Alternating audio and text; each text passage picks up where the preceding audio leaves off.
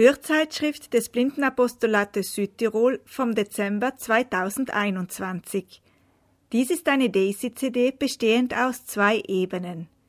Inhalt Hörbriefkontakte vom Dezember 2021, Terminkalender und katholisches Sonntagsblatt. Wir wünschen gutes Abhören.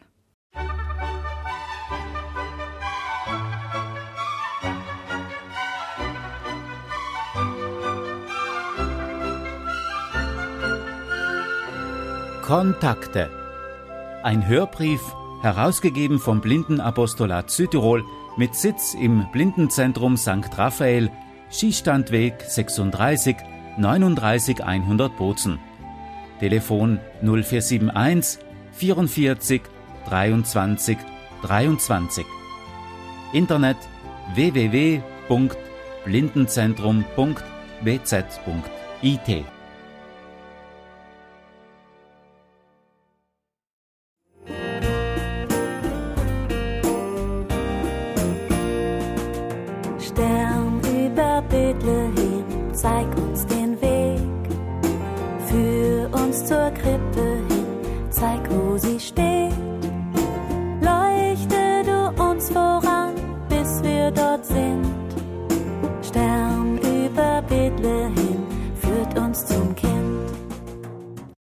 Liebe Hörerinnen und Hörer, herzlich willkommen zur 218. Ausgabe des Hörbriefs Kontakte vom Dezember 2021. Ich bin die Veronika und ich freue mich ganz besonders, dass ihr wieder den Weg durch die Advent- und Weihnachtszeit mit uns gemeinsam gehen werdet. Ich möchte allen ganz herzlich danken, die einen Beitrag zum Gelingen dieses Hörbriefes geleistet haben – mit Grüßen, Geschichten, aufgelesenen Texten oder selbstgesungener und selbstgespielter Musik. Gerade jetzt ist es wichtig, dass wir einander zeigen, dass wir miteinander verbunden sind. Wenn viele Menschen mitgestalten, dann sind natürlich auch die Tonqualitäten unterschiedlich. Nicht immer können diese Tonqualitäten hundertprozentig aneinander angepasst werden. Wir haben unser Bestes gegeben und falls noch Unterschiede bestehen, bitten wir um Verständnis. Wie auch bei früheren Ausgaben im Dezember findet ihr auch auf dieser Ausgabe den Terminkalender im Anschluss an den Hörbrief. Als ich mich heuer auf den Hörbrief eingestimmt und vorbereitet habe, habe ich im Radio ein Interview mit einer Jugendlichen gehört. Am Ende des Interviews wurde dieser Jugendlichen die Frage gestellt, was sie sich für die Zukunft wünscht. Ihre Antwort war Menschlichkeit. Diese Antwort hat mich sehr berührt. Das wünschen wir uns doch auch alle, oder? Menschlichkeit. Darüber lohnt es sich doch auch einmal nachzudenken und deswegen stellen wir den Hörbrief heuer unter das Thema Menschsein, Menschlichkeit. Zu Weihnachten feiern wir, dass Gott ein Mensch wurde.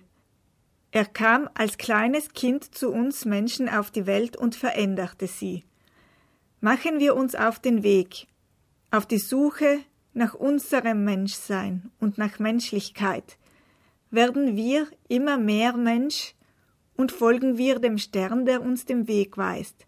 Vielleicht finden wir dann auch das neugeborene Menschenkind in der Krippe unseres Herzens. Tauchen wir in die Stimmung des Adventes ein und hören wir den vielen Stimmen zu, die von Menschlichkeit und Menschsein erzählen. Ich übergebe nun das Wort an unseren Direktor Uli Market, und anschließend möchten wir ein bisschen Adventsstimmung in eure Wohnzimmer zaubern. Ihr hört ein Lied, das meine Tochter und ich für euch gesungen haben. Liebe Hörerinnen und Hörer, mein Name ist Uli Market und es ist wirklich etwas Besonderes für mich heute, dass ich die Möglichkeit habe, im Namen unseres Präsidenten Nikolaus und in meinem Namen als neuer Direktor des Blindenzentrums seit September diesen Jahres euch unseren Weihnachtsbrief vorlesen zu dürfen. Nun aber bleiben Glaube, Hoffnung, Liebe. Diese drei. Am größten jedoch unter ihnen ist die Liebe. Liebe Freunde und Gönner, liebe Mitarbeiterinnen, Mitarbeiter, Gäste, geschätzte Verantwortliche in Kirche und Gesellschaft. Wenn wir auf dieses sich zu Ende neigende Jahr zurückblicken, tun wir das mit großer Ehrfurcht und Dankbarkeit. Es war ein außergewöhnliches Jahr, ein von Veränderungen, Herausforderungen, Ängsten und auch Zweifeln geprägtes Jahr. Ein Jahr, das unsere Gesellschaft vor ungeahnte Aufgaben gestellt hat und noch stellen wird. Auch im Blindenzentrum haben wir uns in diesem Jahr den vielen Herausforderungen gestellt, mehrere Veränderungen erlebt und durchlebt. Der Apostel Paulus spricht in seinem Brief an die Gemeinde Korinth von Zuversicht und bringt unter anderem eine christliche Kernaussage auf den Punkt. Nun aber bleiben Glaube, Hoffnung, Liebe, diese drei. Am größten jedoch unter ihnen ist die Liebe. Er hält uns vor Augen, um was es in unserem Leben eigentlich geht. Die Liebe. Die Gabe, die Fähigkeit zu lieben. Diese Grundhaltung, anderen Menschen zu begegnen. Genau diese Elemente eines sinnvollen Lebens können wir gerade in dieser fordernden Zeit tief verwurzelt in diesem unserem Haus erkennen. Wir vertrauen, denn das gibt uns Sicherheit. Wir hoffen, denn das gibt uns Zuversicht und eröffnet uns die Zukunft. Wir wissen, ganz egal wer und was jemand in unserem Hause leistet, letztendlich zählt, dass es mit Liebe geschieht. Wirkliche Liebe ist harte Arbeit. Das hat auch schon unsere langjährige Direktorin Elisabeth Gitzel, die im September in den wohlverdienten Ruhestand gegangen ist, aufgezeigt. Dank ihrer hohen fachlichen Kompetenz, ihrer großen Empathie, ihrer Liebe zum Menschen und zur Idee des Hauses hat sie stets im Interesse und zum Wohle der zahlreichen Blinden und Sehbehinderten im ganzen Lande prägende Spuren in diesem Sinne hinterlassen. Auch unseren Mitarbeitern und Mitarbeiterinnen kann nur gedankt werden. Sie dürfen mit Stolz auf dieses Jahr zurückblicken, denn sie haben unter erschwerenden Bedingungen Großartiges geleistet und den Menschen nicht aus den Augen gelassen denn dafür arbeiten wir. Weil wir nun solche Hoffnung haben, sind wir voll großer Zuversicht.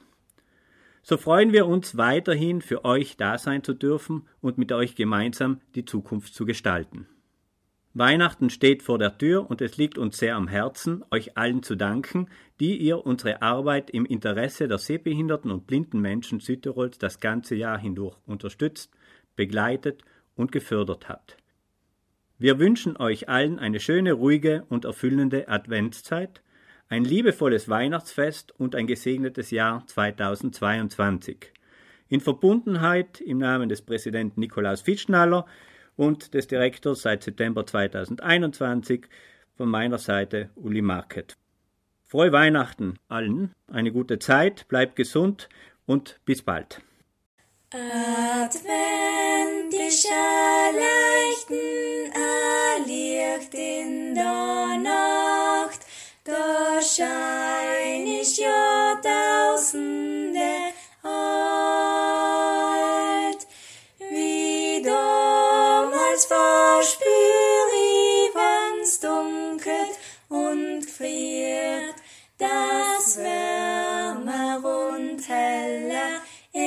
wird, wie damals verspür ich, wenn's dunkelt und friert, das wärmer und heller es wird. Advent ist ein leichten, ein Licht in der Nacht, des Sinns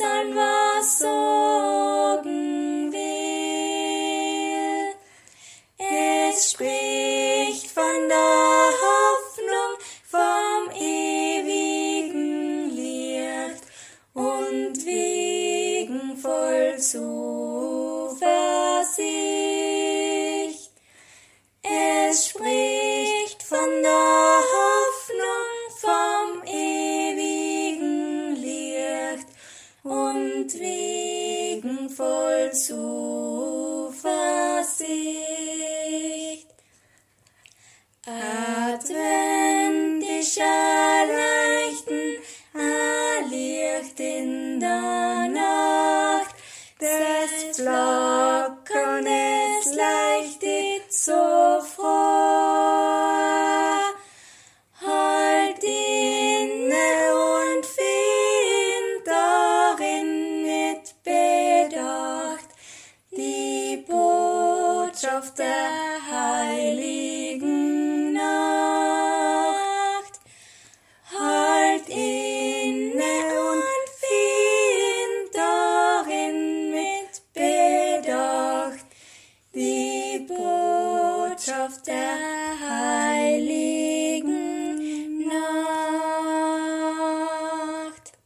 der Suche nach Menschsein und Menschlichkeit laden wir euch nun ein, mit uns einen Streifzug durch die Landschaft der Gefühle zu machen.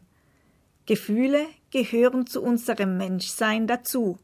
Sie lassen uns das Leben spüren. Und viel wird von ihnen im Advent und zur Weihnachtszeit gesprochen, ganz besonders von Liebe, Hoffnung, Freude und Zuversicht. Diese Gefühle möchten sich euch nun ein bisschen näher vorstellen. Die folgenden Selbstporträts der Gefühle sind entnommen aus dem Buch Das ABC der Gefühle von Udo Bär und Gisela Frick-Bär, erschienen im Jahr 2021 im Welz Verlag. Versammeln wir uns nun also um den Adventkranz.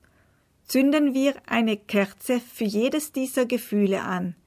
Liebe, Hoffnung, Zuversicht und Freude. Es lesen für euch Renate Kerschbaumer, sie war früher Mitarbeiterin im Blindenapostolat, Nina Odenius aus Köln und die beiden Mitarbeiterinnen des Blindenapostolates Katharina Zöschk und Jennifer Salcher.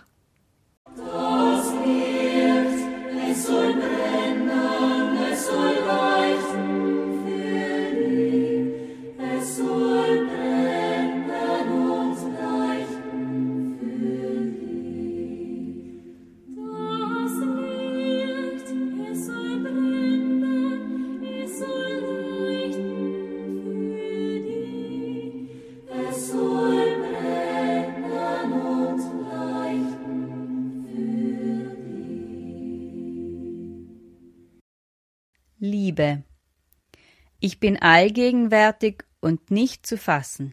Die Fachleute können mich sowieso nicht beschreiben.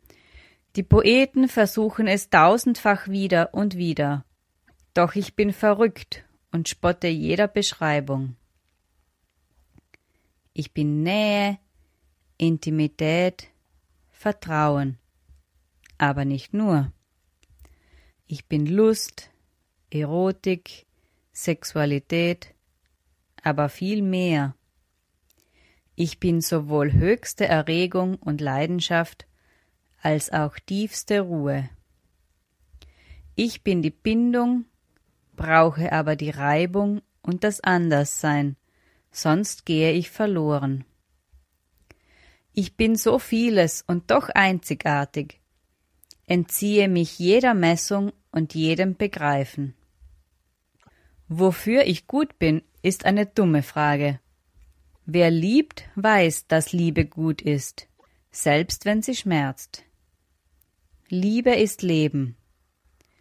Natürlich sorge ich biologisch dafür, dass Menschen zusammenkommen und zusammenbleiben. Sorge für Beziehungen und stabile Bindungen, die einen schützenden und haltenden Rahmen für das Großwerden der Kinder ermöglichen. Doch wie gesagt, ich bin verrückt. Ich pfeife auf die Biologie. Ich lasse Menschen lieben, egal ob das biologisch wertvoll ist. Die Oma liebt den Enkel, der Enkel liebt Luke Skywalker oder Prinzessin Lilifee. Männer lieben Männer, andere lieben ihre Heimat oder die Literatur. Ich habe viele Gesichter, lenke in viele Richtungen und bewirke allerlei, unabhängig von biologischem Nutzen. Bin halt verrückt. Angst habe ich vor vielem. Vor der Interesselosigkeit und Öde, ebenso wie vor der Ruhelosigkeit. davor, dass Menschen das Anderssein des anderen nicht akzeptieren oder nicht wahrhaben wollen, dass eine geliebte Person dem Wunschideal nicht entspricht und nicht entsprechen kann. Angst habe ich vor Täuschungen, Betrug und Selbstbetrug. Angst habe ich vor dem Steckenbleiben in der Angst vor Hingabe. Angst habe ich vor den Arten von Misstrauen und Macht, die mich töten. Und ich habe Angst vor der Angst, zumindest vor der starken Angst, die eng macht und mein Pulsieren einengt. Das Licht, es soll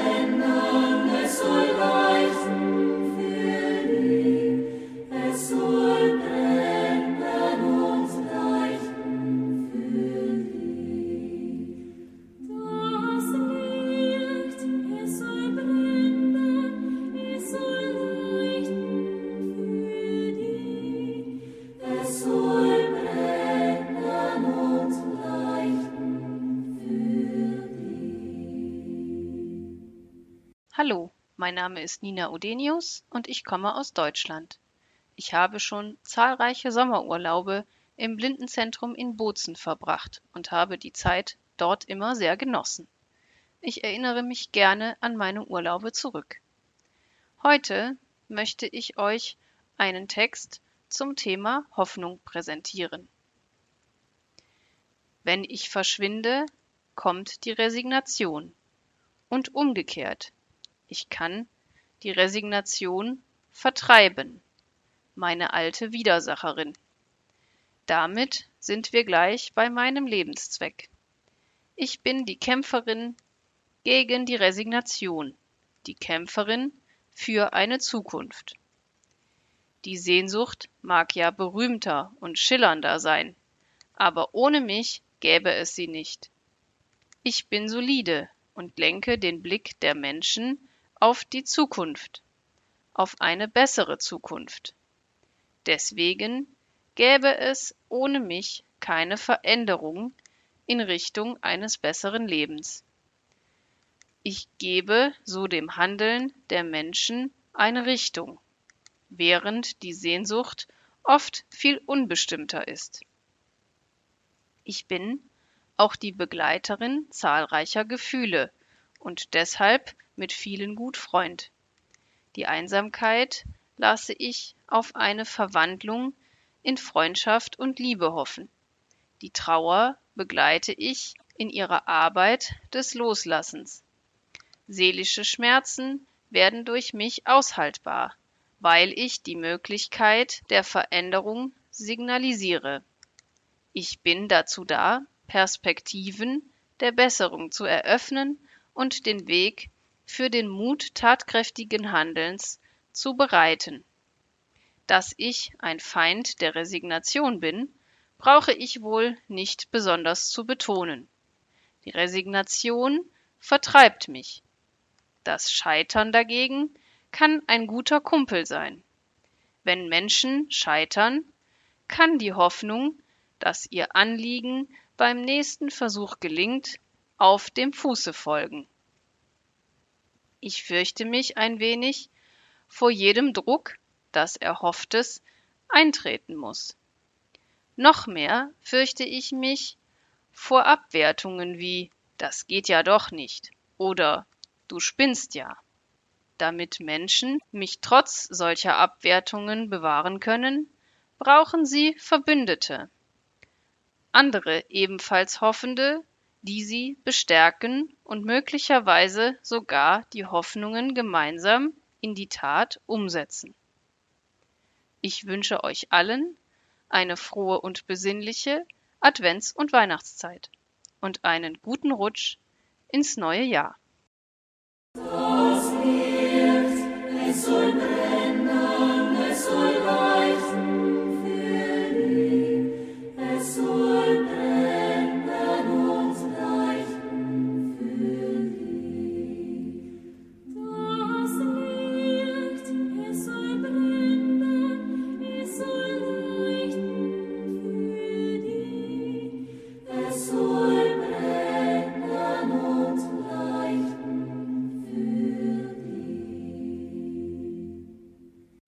Zuversicht. Ich bin ein sehr liebenswürdiges Gefühl und weiß mich von vielen Menschen geliebt und gewürdigt, zumeist auf recht stille, unspektakuläre Art und Weise. Ich habe meinen eigenständigen Platz in der Landschaft der Gefühle und spüre gleichzeitig eine tiefe Verbundenheit mit meinen Schwestern, Hoffnung und Sehnsucht.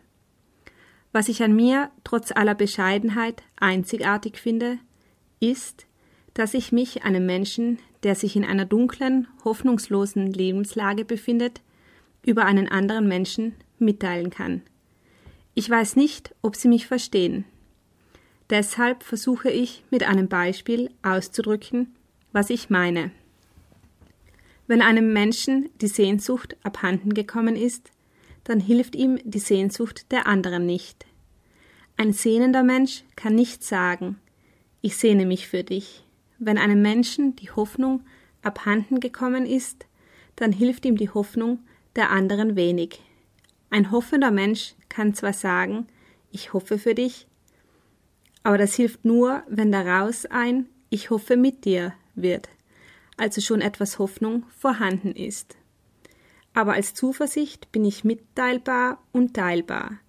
Ein Mensch kann sagen, ich lasse dich teilhaben an meiner Zuversicht. Und ich springe über und schaffe Vertrauen in eine bessere Zukunft.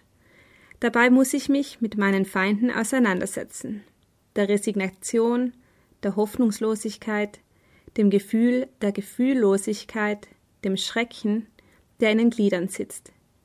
Ich habe viele Feinde, aber ich fürchte sie nicht. Sie haben mehr Angst vor mir als ich vor ihnen. Ich bin halt immer zuversichtlich.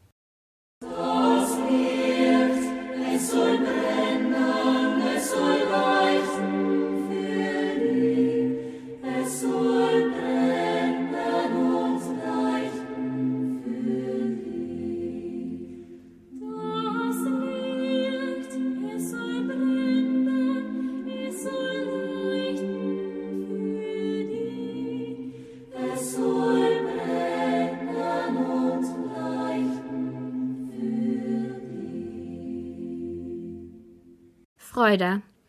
Im Unterschied zum Glück brauche ich einen Anlass, irgendetwas, worüber ich mich freuen kann.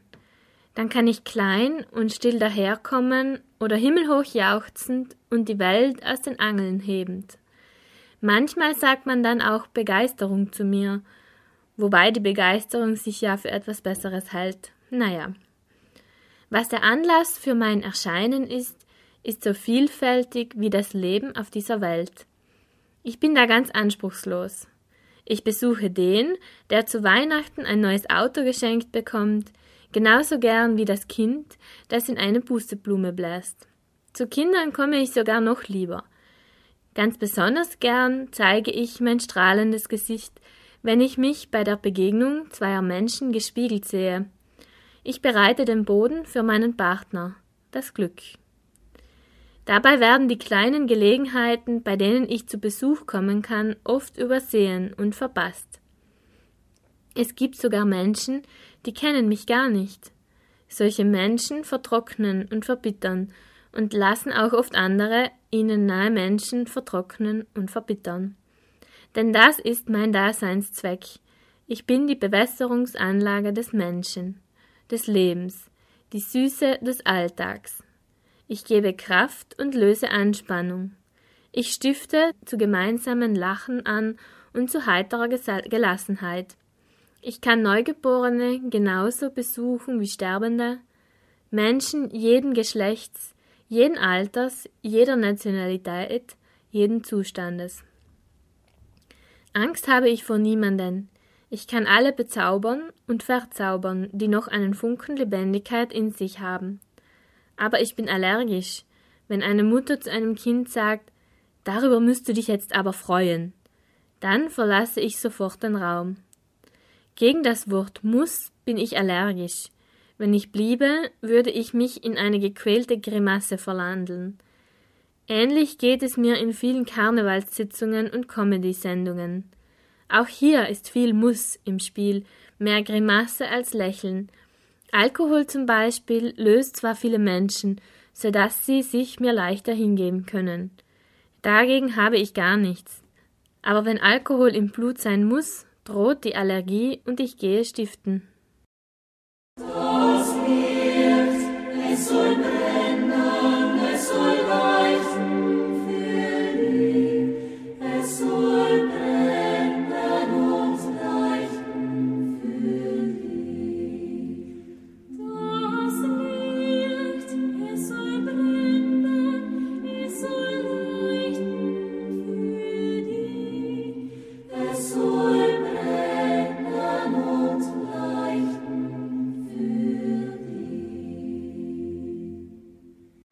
Also mein Gedanke wäre einfach, dass man fröhlich beisammensitzt und sich mit der, mit der Familie gut gehen lassen sollte zu Weihnachten.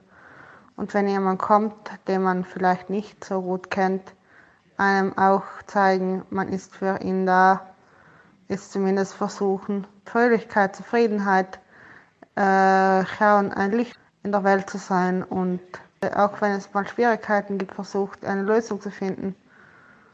Und ja, die Geburt anschauen als ein Geschenk. Ja, das wäre so mein Gedanke.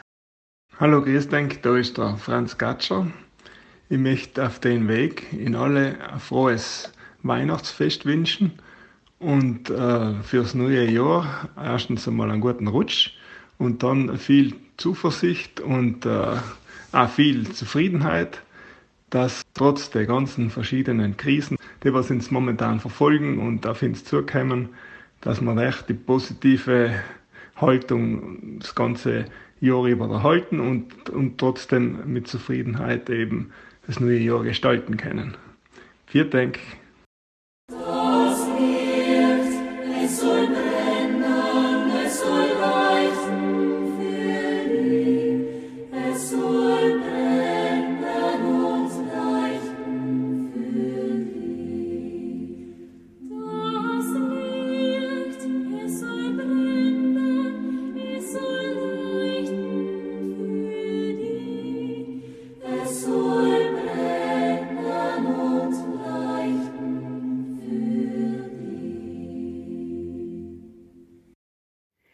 Weihnachtsgefühl von Barbara Bonnet.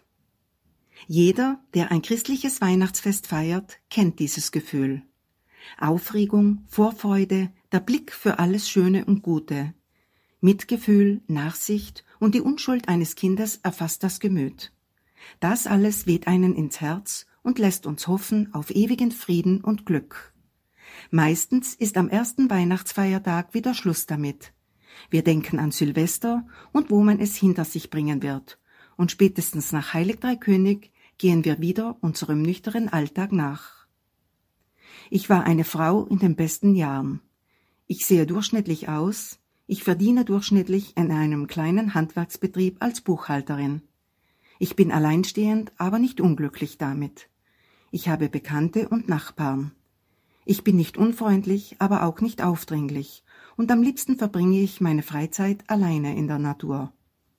Überschwängliche Emotionen sind mir genauso fremd wie ständiges Geschnatter um unnützes Zeug. Esoterik und aller Art von Religionen lehne ich ab.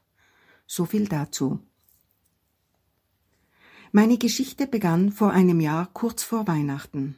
Überall drängte sich wieder der schillernde Konsum unnützem Kitsch auf. Ich mied den Weihnachtsterror, wo es nur ging. Im Betrieb herrschte eine ausgelassene Stimmung. Wir tranken Glühwein und aßen Plätzchen, und ich machte mich frühzeitig davon, um noch etwas spazieren zu gehen. Ich packte mich warm ein und lief zu unserem Stadtfriedhof. Der richtige Platz, um seine Ruhe zu haben. Ich ging an eingeschneiten alten Gräbern mit unbekannten Inschriften vorbei. Es war totenstill. Plötzlich verharrte ich an einem Grab, deren Stein die Form eines Herzens hatte. Es war ein neueres Grab. Ein Kind lag dort begraben. Es wurde nur sechs Jahre alt. Es wurde am heiligen Abend geboren und war auch letztes Jahr am heiligen Abend verstorben. Ein kleines Bild zeigte ein Mädchen mit fröhlichem Lachen und braunen Zöpfen. Ich starrte auf das Bild und mir zog plötzlich etwas durchs Herz, Mark und Bein. Ich griff mir an die Brust und dachte, ein Herzinfarkt überfiel mich. Aber es war etwas anderes. Ein warmes, leichtes und unglaublich intensives Gefühl strömte plötzlich durch meine Adern. Ich spürte eine mir völlig unbekannte Leichtigkeit und Freude. Erschrocken blickte ich mich um. Ich fühlte mich an diesem Ort meiner Gefühle ertappt. Schnell verließ ich das Grab und den Friedhof. Zu Hause verkroch ich mich gleich ins Bett und fiel in einen traumlosen Schlaf. Am nächsten Morgen erwachte ich wieder mit diesem seltsamen Gefühl der Freude und Zuversicht. Es fühlte sich an, wie wenn ich jemanden mit tiefster Liebe erwarten würde. Ich duschte kalt und verließ unruhig das Haus. In der Arbeit fragten mich die Kollegen, ob ich guter Dinge wäre. Ich hätte ein Strahlen in den Augen. Beim Bäcker, die Nachbarn, Kollegen, alle Menschen in meiner Umgebung, sie lächelten mich an und wünschten mir fröhliche Weihnachten. Ich lief anscheinend den ganzen Tag mit einem Grinsen im Gesicht herum. Etwas war mit mir geschehen. Ich wollte plötzlich die ganze Welt umarmen. Ich freute mich über das Morgengrauen und empfand den Tag als mein persönliches Geschenk. Weihnachten ging ich in die Kirche und nahm die Einladungen verschiedener Bekannten gerne an. Ich führte lang vorhergeschobene Gespräche mit entfernten Verwandten und erlebte meinen ersten Weihnachtszauber. Alles fühlte sich gut und richtig an. Am Anfang versuchte ich es noch zu ignorieren, stieß es immer wieder von mir aber es ließ mich nicht mehr los, dieses Gefühl. Ärzte, Psychologen, Geistliche, jeder wusste etwas dazu zu sagen, aber keiner konnte mir erklären, was mit mir los war. Ich nannte es bald mein Weihnachtsgefühl, denn auch lange nach den Feiertagen blieb es in meinem Herzen. Ich ergab mich ihm hin und durchlebte ein Jahr voller Zufriedenheit und Glück. Vieles hatte sich dadurch verändert. Ich nahm meine Umwelt mehr wahr und hatte das Bedürfnis, anderen mehr zuzuhören und zu helfen. Ich wurde gesellschaftsfähig. Es forderte mich auch, dieses unbekannte Gefühl. Es verlangte etwas von mir, als ob ich eine Aufgabe zu erfüllen hätte. Ich nahm eine ehrenamtliche Tätigkeit in einem Kindergarten wahr. Kinder verstanden mich am besten. Sie erfreuten sich am einfachsten im Hier und Jetzt und sahen dem Leben ohne Argwohn entgegen. Ein wenig war ich wie sie geworden. Oft musste ich mich bremsen, um nicht andere mit meinem Frohsinn zu erschrecken. Eine Blumenwiese, Schmetterlinge oder einfach ein Butterbrot versüßten mir den ganzen Tag. Es war wieder Adventszeit geworden und wir bastelten im Kindergarten eine Krippe. Ich lauschte zufrieden dem Geplapper der aufgeregten Kinder und freute mich auf Weihnachten. Obwohl ich das ganze Jahr Glückseligkeit verspürte, war mein Gefühl zu dieser Zeit noch stärker geworden. Eine Erzieherin erzählte eine Weihnachtsgeschichte. Die Kinder hörten mit großen Augen zu, und es war herrlich, ihnen zuzusehen. Als die Geschichte zu Ende war, erzählte die Frau den Kindern, dass ein kleines Mädchen diese Geschichte besonders mochte. Das Kind liebte Weihnachten über alles, und es war am heiligen Abend geboren und leider auch verstorben. Sie vermisste es sehr, denn das Mädchen war ein ganz besonderes Kind, so wie alle Kinder etwas Besonderes sind. Die Frau hatte Tränen in den Augen. Mich überfiel ein Schaudern. Mein Weihnachtsgefühl zeigte sich das erste Mal an dem Grabstein, der wie ein Herz aussah und ich erinnerte mich noch gut an das Bild von dem kleinen Mädchen mit den Zöpfen. In der Mittagspause nahm ich die Frau zur Seite und erzählte ihr meine Geschichte. Sie sagte mir, sie sei die Mutter des Mädchens. Ihre Tochter war ein glückliches Kind, das nur Freude verbreitete. Weihnachten war ihre liebste Zeit, und sie feierten ihren Geburtstag und das Kommen des Christkinds immer besonders innig und schön. Sie starb an einem plötzlichen Herztod. Ich umarmte die Frau und sie ließ sich von mir trösten. Sie meinte, sie spürte eine wunderbare Wärme und Zufriedenheit, so als ob sie ihr Kind wieder in den Armen hält. Wir wurden Freundinnen, und wenn wir gemeinsam zu dem Grab ihrer kleinen Tochter gehen, strahlt das glückliche Lächeln des Kindes direkt in unsere Herzen. Ich verstehe mich als Botschafterin dieses Mädchens. Mein Gefühl will, dass wir alle ein wenig mit Kinderaugen durchs Leben gehen und uns das ganze Jahr an den kleinen Dingen erfreuen. Für mich ist es das schönste Geschenk, was ich je bekommen habe. Woher immer es auch kam, es gehört nur mir. Versuchen Sie es doch auch. Irgendwo ist ein Gefühl, das nur auf Sie wartet. Lassen Sie es in Ihrem Herzen wohnen. Trauen Sie sich ruhig. Warum sollte dann nicht jeder Tag ein bisschen wie Weihnachten für uns alle sein?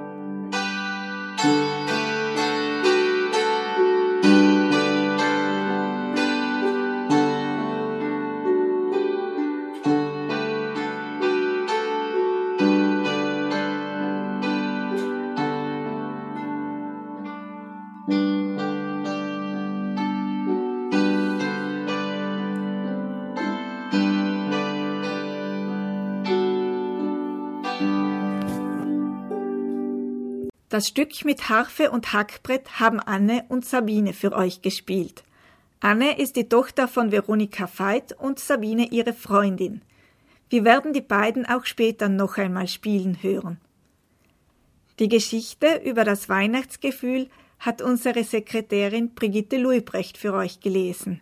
Darin hieß es Irgendwo ist ein Gefühl, das auf Sie wartet.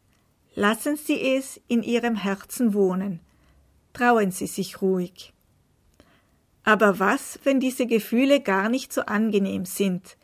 Auch in dieser Geschichte war von Trauer um das verstorbene Kind die Rede, von Ärger über den Weihnachtsterror und von Sorgen. Was, wenn uns solche Gefühle erwarten? Gerade jetzt in dieser herausfordernden Zeit begegnen wir diesen Gefühlen. Auch sie treffen wir im Advent an.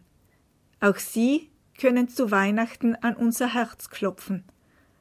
Sollen wir wirklich auch sie in uns wohnen lassen? Geben wir diesen Gefühlen jetzt die Chance, sich etwas genauer vorzustellen. Hören wir auch diesen Gefühlen zu. Ihr werdet merken, es lohnt sich. Es lesen für euch Elisabeth Durker, Sandra Benolli und Andrea Priet.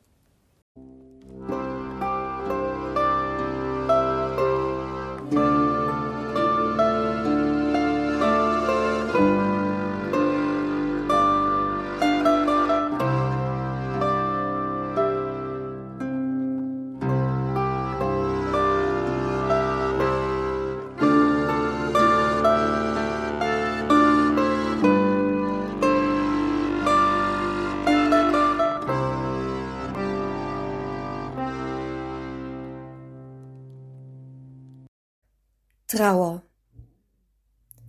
Ich bin kurz und heftig. Ich kann aber auch nachtragend sein und jahrelang, manchmal ein Leben lang einen Menschen erfüllen.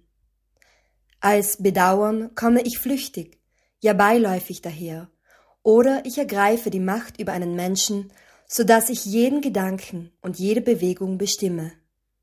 Meistens pendle ich irgendwo dazwischen. Ohne mich wären Beziehungen zu Menschen, Gegenständen oder anderem Wichtigen nur so lange etwas wert, wie sie andauerten. Ohne mich würde nichts und niemand bleiben. Ja, das verwundert sie und kommt ihnen widersprüchlich vor, aber so ist es. Ich bin das Gefühl, das zum Loslassen gehört, und weil es mich gibt, sortieren die Menschen beim trauernden Loslassen, was verloren geht und was bleibt, als bereichernde Erfahrung, als Erinnerung, als Begleitung in die Zukunft. Wenn es mich nicht gäbe, wäre jede Erfahrung Ex und Hopp. Wer mich nicht leben kann, kann nicht reicher werden. Ja, ich schmerze. Und ich sorge, wenn ich angenommen werde, wie ich bin, dafür, dass der Schmerz aufhört oder wenigstens erträglich wird. Die Tränen, die ich hervorrufe, schmelzen den Schmerz. Wer versucht, mich fernzuhalten, oder wer mich nicht wahrhaben will oder mich bremst und nicht zeigt, der bleibt im Schmerz stecken. Den bestrafe ich.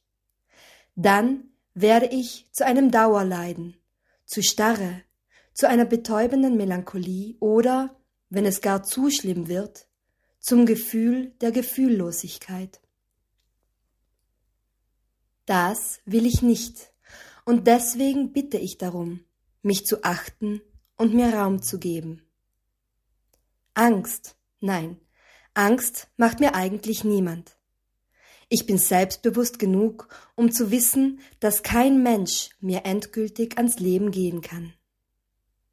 Angst vor mir müssen allerdings manche haben.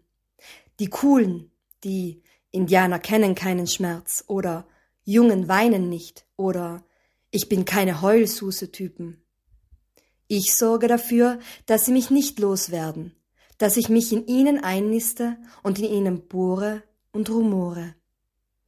Oft verwandle ich mich in andere Gefühle, natürlich in fiese oder in körperliche Schmerzen. Von mir überzeugen möchte ich gerne die Leute, die zwar trauern, aber die Trauer nicht zeigen. Diese einsamen Trauernden haben zwar oft Angst, dass ich unendlich werde, wenn sie sich zu viel und zu öffentlich mit mir zeigen. Das ist natürlich ein gewaltiger Irrtum. Je mehr ich mit anderen Menschen geteilt werde, desto eher verschwinde ich oder besser ziehe ich mich zurück und mache den Platz frei für Trost oder Erleichterung. Das mache ich gerne. Warum nur fällt es manchen Menschen so schwer einzusehen, dass ich gerade dann, wenn ich nicht gezeigt werde, sondern im Verborgenen bleiben muss, mich dauerhaft einrichte. Ich mache es mir bequem und mein Gaststatus wandelt sich in lebenslanges Bleiberecht.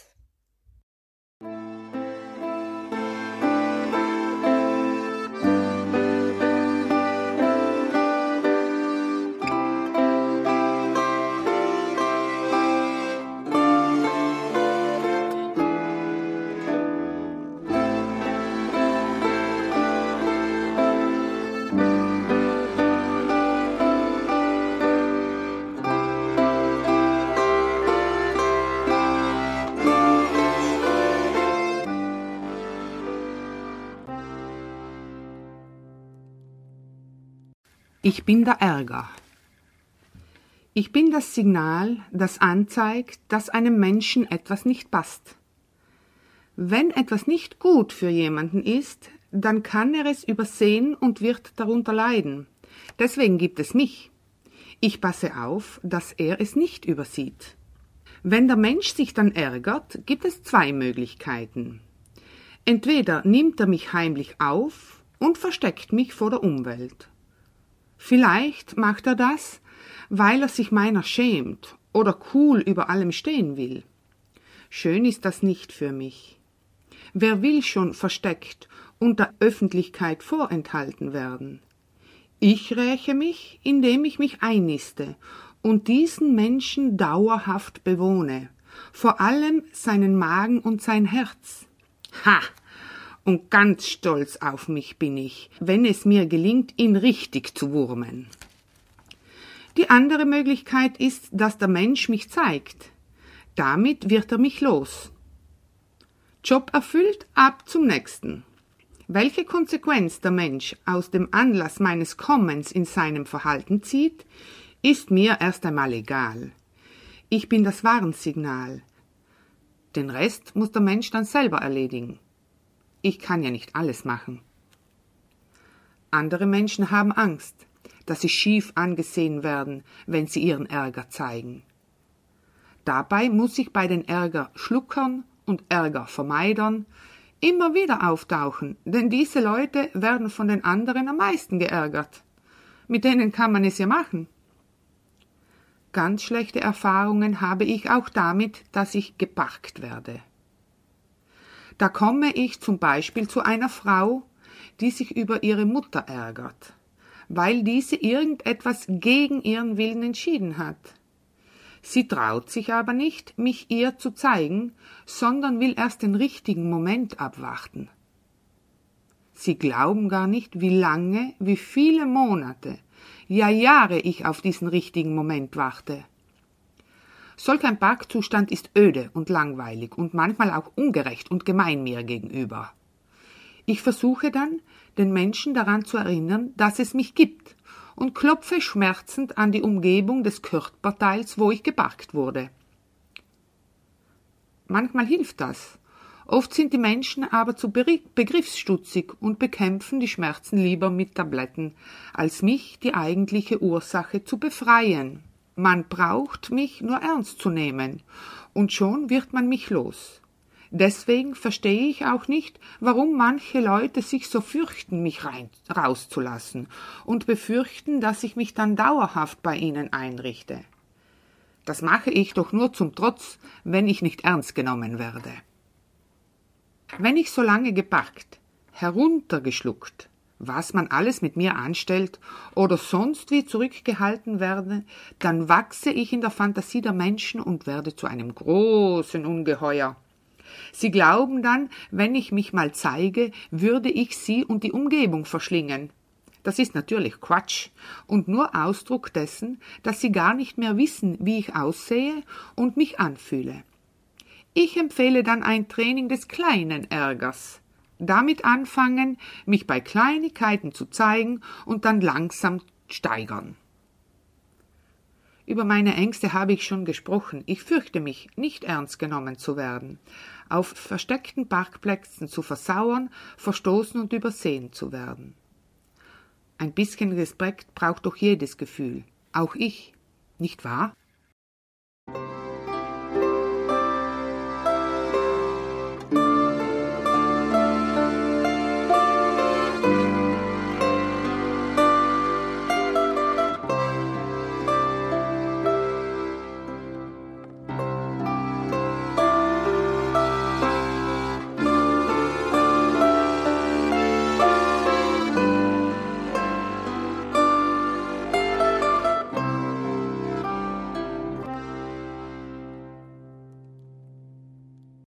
Sorge.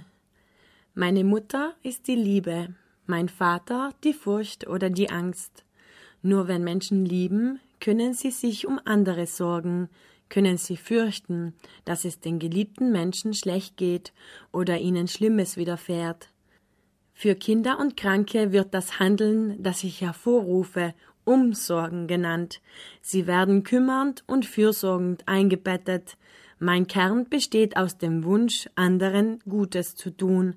Je ferner die anderen dann sind, desto mehr verlagert sich der Wunsch dahin, dass von anderen Unheil abgewendet werde.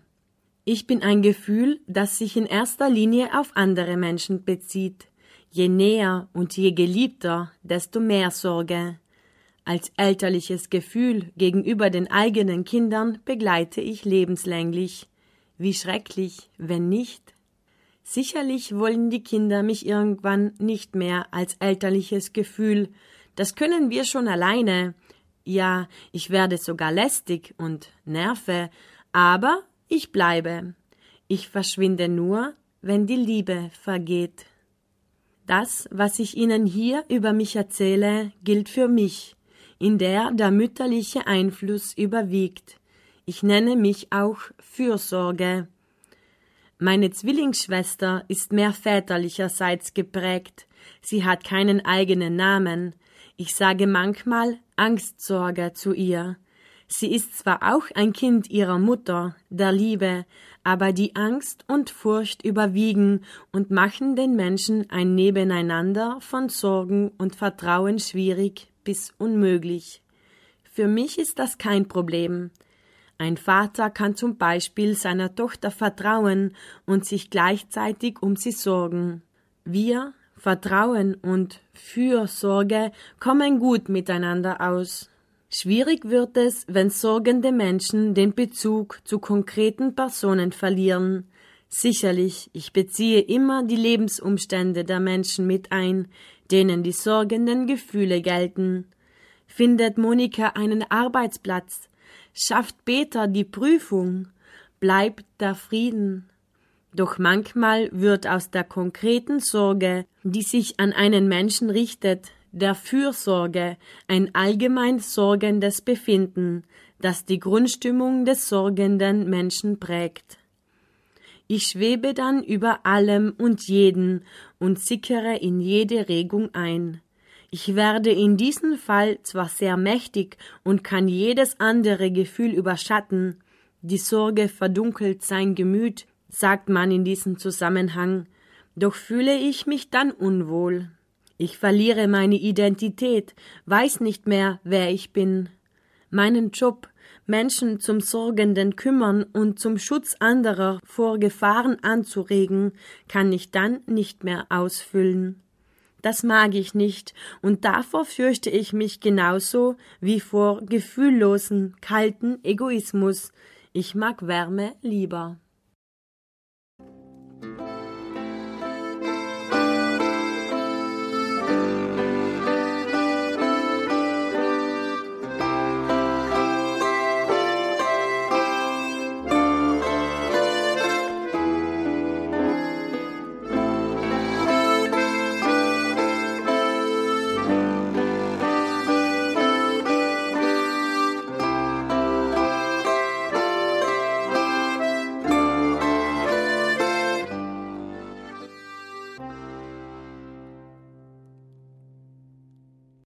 Ich bin Karl Seebacher, einer der ältesten Bewohner dieses Hauses und möchte heute ein paar Worte an äh, alle richten, die in diesem Hause leben, arbeiten und das Haus, unsere Gemeinschaft mittragen.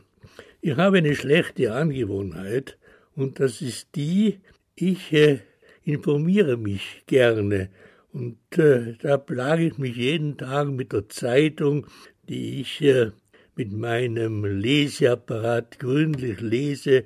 Dann höre ich natürlich auch die Radionachrichten und auch das Fernsehen darf nicht fehlen. Und was ich so höre und mir Informationen bietet, ist äh, nicht alles positiv, so dass es oft gescheiter wäre, nicht so gut informiert zu sein.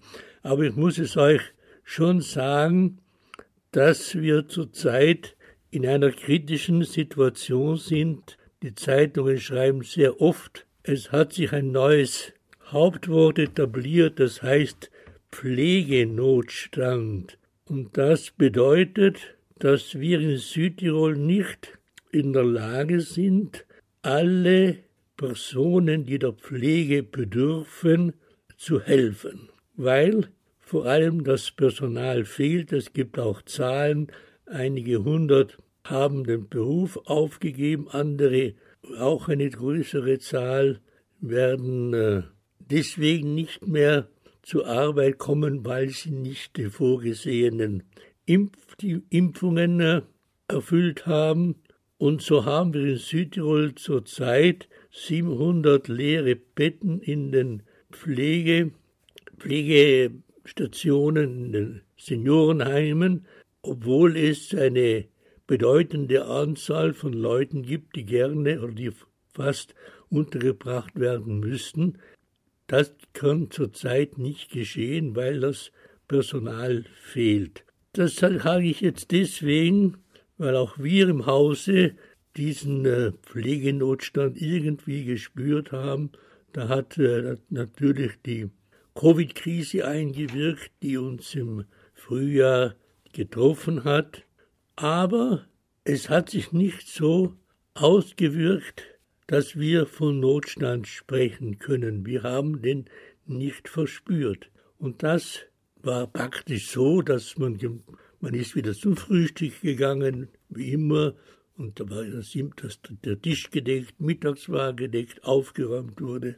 Und wenn man auf den Knopf gedrückt hat, dann ist auch immer jemand gekommen, der sich nach unserem Befinden erkundigt hat. Was man aber gern übersieht, ist, dass das nur möglich war, weil, das, äh, weil die Pfleger im Hause vor allem und das andere Personal bereit waren, mehr zu leisten, um die Situation, die sich durch den, das Fehlen von Kollegen ergeben hat, zu lindern. Das hat bedeutet, dass man Urlaube verschieben mussten, dass Familien auch äh, vergeblich auf die Mutter gewartet haben, weil sie über die Überstunden leisten mussten, dass eine ganze Summe von äh, zusätzlichen Leistungen, die hier erbracht wurden, um äh, die Pflege, die wir haben und die Dienste, die wir bekommen und die Zuwendungen, die wir erfahren, weiterhin zu sichern. Es ist also nichts Selbstverständliches und wir müssen jetzt, wenn das Jahr zu Ende geht, wohl auch danken dafür, dass man uns so gut betreut hat. Dieser Dank geht vor allem an das Personal des Hauses, an die Pflegeabteilung und wir können alle dazu beigetragen, dass diese Personen auch spüren, dass wir ihnen einen Dank schulden und diesen Dank auch äh, bezeugen.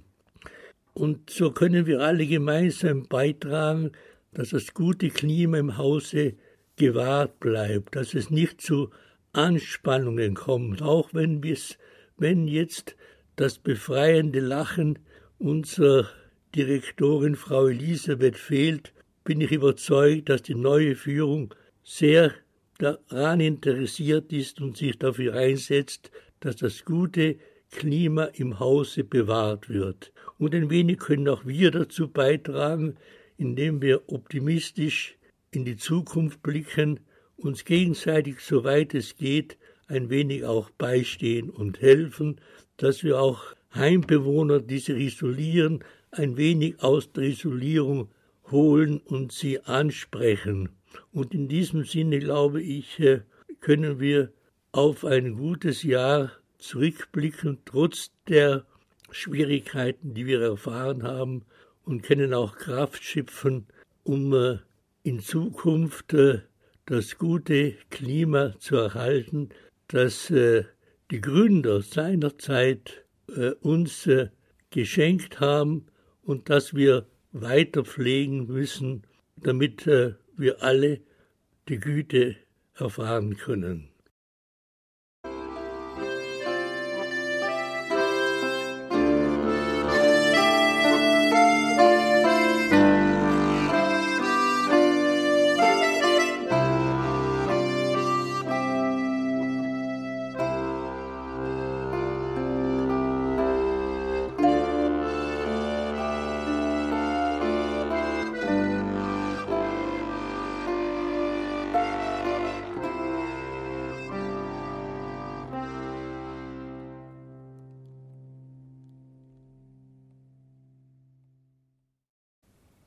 Die letzten vier Gefühle, denen wir nun auf unserer Reise durch die Landschaft der Gefühle begegnen, erzählen davon, wie sie uns helfen, Menschlichkeit zu leben. Es lesen für euch Brigitte Luibrecht, Dagmar Bichler, Frühförderin im Blindenzentrum, Raphael Spitzer aus Salzburg und Martina Gruber, ebenfalls Frühförderin im Blindenzentrum.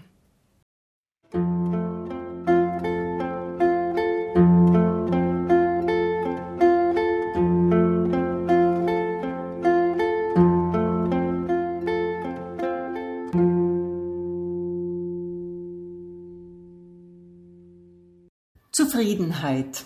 Ich bin das Gefühl, das Menschen signalisiert, dass es gut ist, dass sie satt sind, dass sie Frieden geben und inneren Frieden haben können. Ein wichtiges Signal. Wenn ich in Menschen einziehe, ist Gelegenheit zu friedlicher Ruhe, zumindest für eine friedliche Pause. Doch immer weniger Menschen hören auf mich. Ja, viele lassen mich gar nicht in sich hinein. Immer mehr muss erreicht werden. Immer maßloser sind die Ziele der Manager und die Wunschzettel der Kinder, die Versprechen der Werbung und die Träume vom Glück. Und immer schneller muss alles gehen. Tempo, Tempo. Da ist keine Zeit für mich die Zufriedenheit, die anzeigt, dass das Maß voll ist und Gelegenheit für eine friedliche Pause. Immer wieder mal werde ich diskriminiert. Da werde ich verwechselt mit Spießertum, Desinteresse, Egozentrismus und dickem Bauch. Das finde ich gemein und ungerecht. Gelegentlich fürchte ich, ich würde zu den Gefühlen zählen, die vom Aussterben bedroht sind. Deswegen bitte ich Sie, retten Sie mich, Halten Sie inne und geben Sie mir eine Chance. Eine Belohnung ist Ihnen sicher, denn ich bin ein wohliges Gefühl.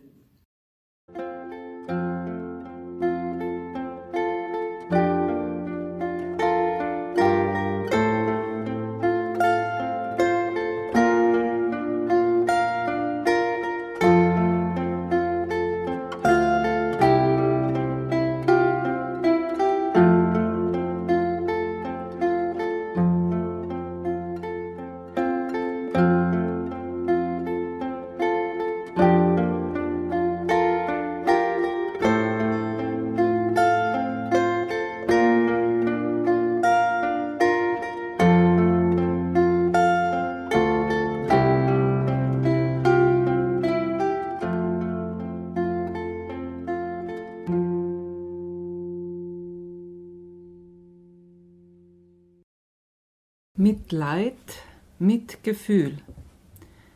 Wie Sie mich nennen, ob Mitleid oder Mitgefühl, ist mir eigentlich egal. Ich bleibe dasselbe. Nur als Mitleid werde ich oft abgelehnt. Dabei ist Mitleiden doch nichts Schlimmes. Manchmal meinen Menschen allerdings, als Mitleid käme ich etwas von oben herab daher und finden, ich klänge nach emotionalen Almosen statt nach von gleich zu gleich geteiltem Leid. Deshalb lehnen mich viele als Mitleid ab, ihres Stolzes und ihrer Würde wegen. Doch als Mitgefühl, als Gefühl des Mitleidens bin ich nicht von oben herab. Ich fühle mit und ich leide mit. Damit befähige ich andere Menschen zur Resonanz und bin die Grundlage dafür, dass überhaupt Gefühle geteilt werden können. Ich streite mich nicht um Namen. Wenn jemand mich als Mitleid nicht mag, dann soll er oder sie mich eben Mitgefühl nennen. Wichtig ist nicht mein Name, wichtig ist, dass es mich gibt.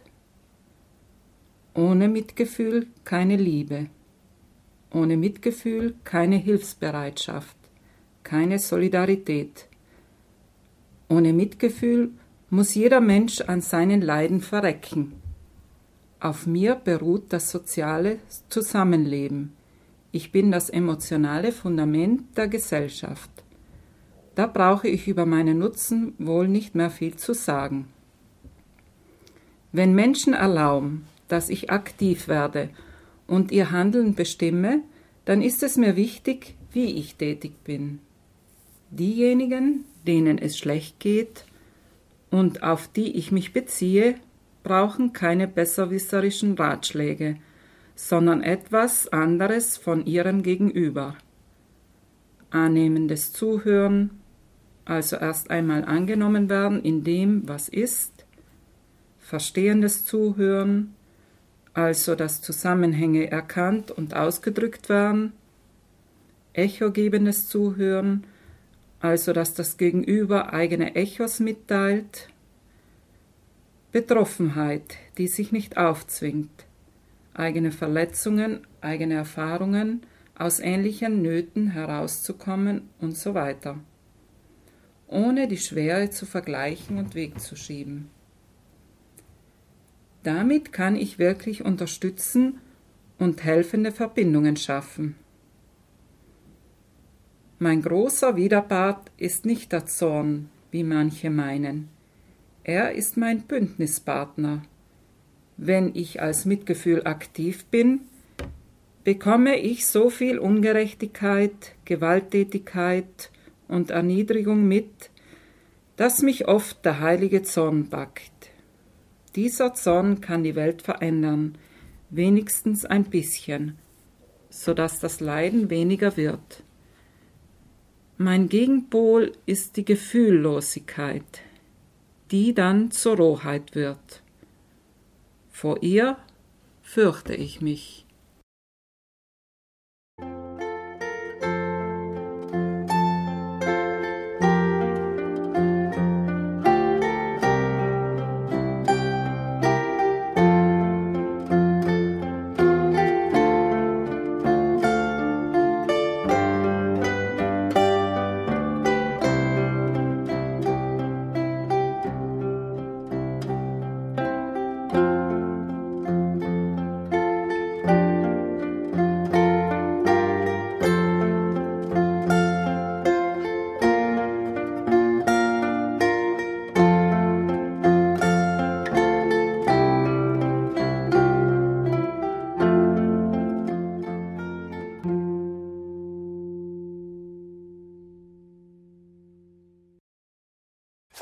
Verantwortungsgefühl.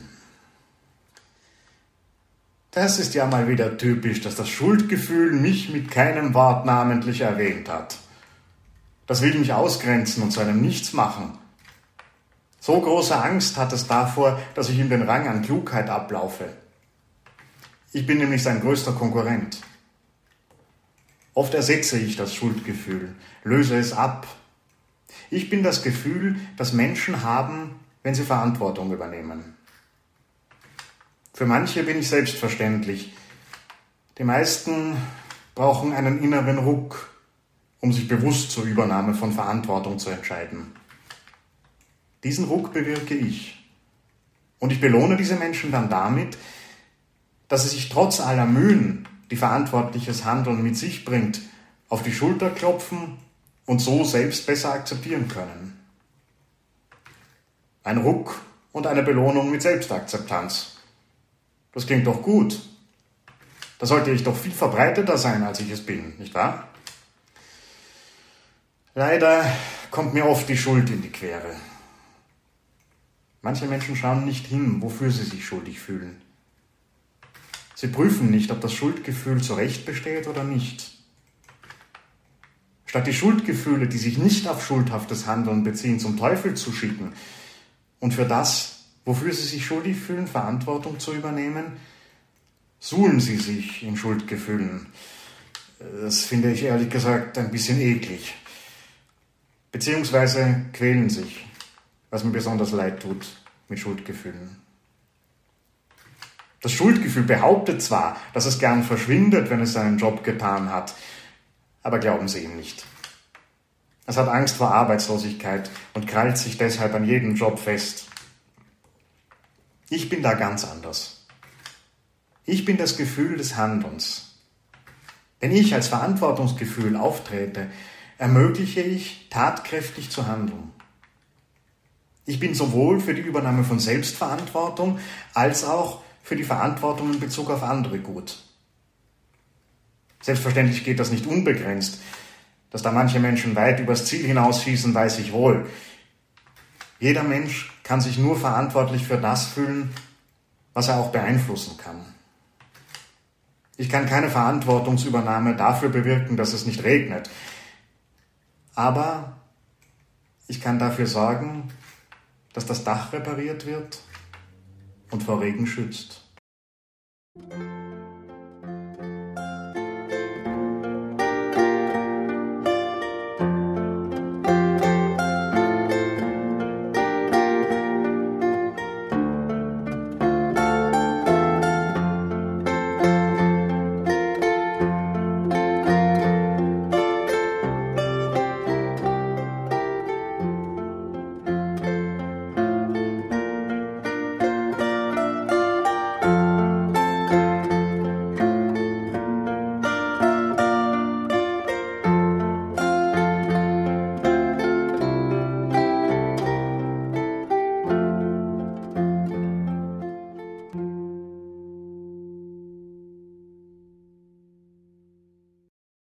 Würde.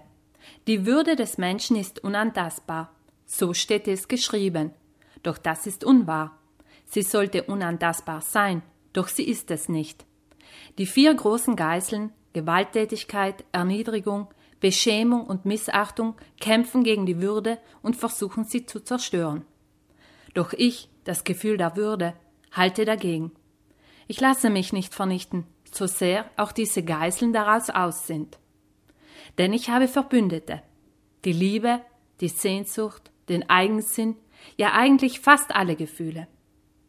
Menschen, die ihre Gefühle und die anderen würdigen, fühlen auch Würde, die eigene und die anderer. Verbündete zu haben ist wichtig, auch für die Menschen, die ihre Würde verteidigen. Allein sind sie oft zu schwach, allein verlieren sie. Sie brauchen andere Menschen, die solidarisch sind. Sie brauchen andere, die sie bestätigen. Ich als Würde brauche die Resonanz anderer, die mir zeigt, ja, es ist gut, dass du da bist, dass es dich gibt. Eigentlich bin ich ja selbstverständlich, aber durch die vier Geißeln ist diese Selbstverständlichkeit in Frage gestellt. Welche Macht sie haben, zeigt jede Tagesschau, offenbart jede Zeitungslektüre. Dass ich mich vor den vier Geißeln fürchte, brauche ich ja nicht besonders zu betonen. Aber etwas anderes möchte ich betonen. Meine Wichtigkeit, nicht nur als Lebenselixier der Menschen, sondern auch als Kompass bei kniffligen Entscheidungen. Wenn Menschen manchmal nicht weiter wissen und sich fragen, wonach sie sich entscheiden sollen, dann mache ich mich bemerkbar und sage, geh den Weg der Würde. Entscheide dich so, dass du deine Würde am deutlichsten aufrichtig spürst. Oft hören sie auf mich.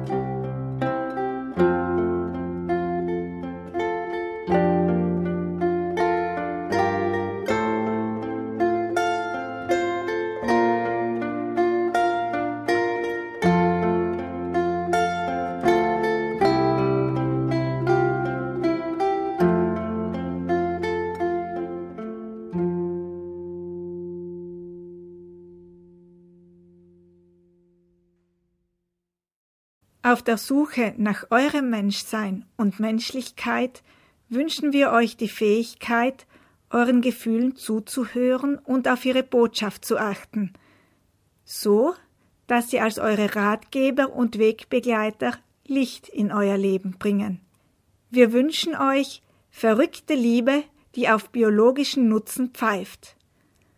Hoffnung, die zu tatkräftigem Handeln ermutigt und euch als Kämpferin für eine bessere Zukunft zur Seite steht, unbesiegbare Zuversicht und die offene Aufmerksamkeit für echte, große und kleine Freuden. Wir wünschen euch Trauer, die euch beim Loslassen hilft, die euch zeigt, was ihr verloren habt und was euch bleibt, und Menschen, denen ihr eure Trauer mitteilen könnt. Wir wünschen euch Ärger, der als gutes Warnsignal eure Werte schützt, und Sorge, die auf Liebe gebaut ist. Wir wünschen euch Mitleid und Mitgefühl, das eigene und das anderer, so dass Gefühle miteinander geteilt werden können und die Solidarität in unserer Gesellschaft wächst. Wir wünschen euch Verantwortungsgefühl für das, was ihr beeinflussen könnt, das wohlige Gefühl der Zufriedenheit, das euch anzeigt, dass ihr inneren Frieden haben und Frieden geben könnt, und die Würde als Kompass bei wichtigen Entscheidungen.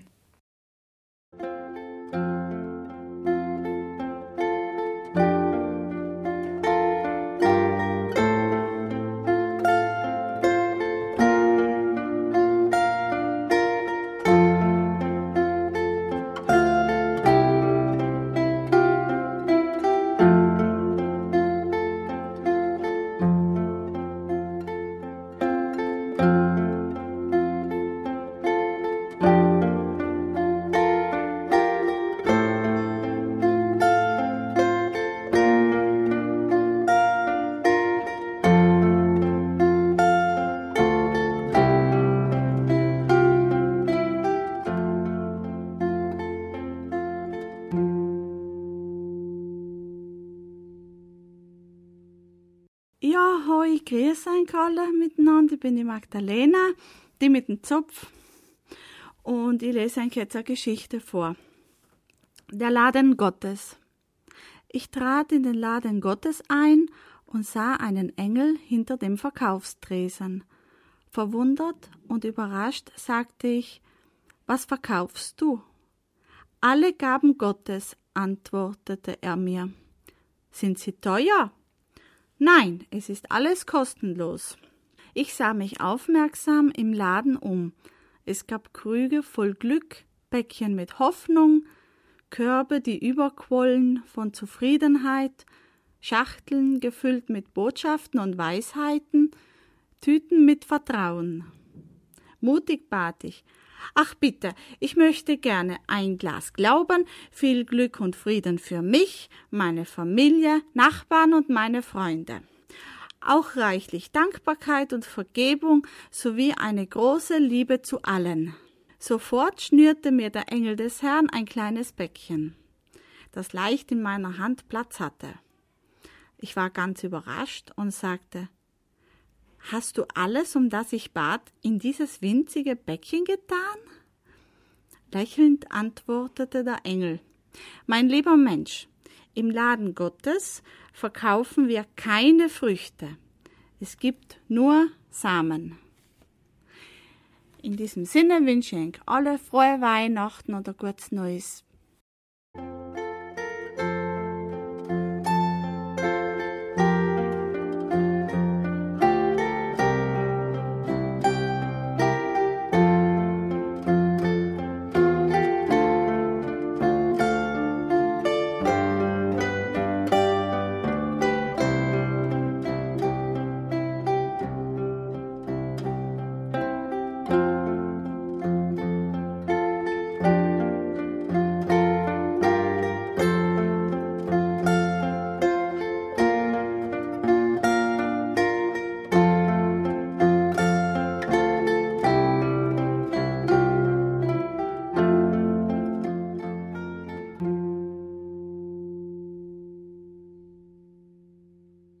Wir sind alle miteinander verbunden. Davon erzählen auch die Geschichte und die Gedanken und Erzählungen, die wir jetzt hören werden. Hallo, ich bin Monika Gramm und bin Verwaltungsdirektorin hier im Blindenzentrum St. Raphael. Zwei Träume. Lasst euch heute die Geschichte eines alten Mannes erzählen. Er lebt in einem kleinen Bergdorf weit ab von den lauten Straßen. Alle Menschen, die ihn kennen, ob groß oder klein, verehren ihn. Wenn man sie fragt, warum sie ihn so lieben, antworten sie nur Das ist ein alter Mann, der sieht. Mehr kann man aus ihnen nicht hervorlocken. Was noch eigenartiger anmutet, Dieselben Leute sind davon überzeugt, dass der alte Mann auf beiden Augen erblindet ist. So suchte ich ihn selber auf. Er sieht aus, wie man sich einen alten Mann eben vorstellt. Seine Augen gleichen denen eines Blinden. Und doch blind nur für das Außen der Dinge der Menschen, aber scharf wie Adleraugen für das, was dahinter in der Tiefe verborgen liegt. Als ich ihn bat, erzählte er mir seine Geschichte. Gott der Allmächtige, mein Schöpfer, hatte mich mit einer Sehkraft ausgestattet, wie jeden anderen auch.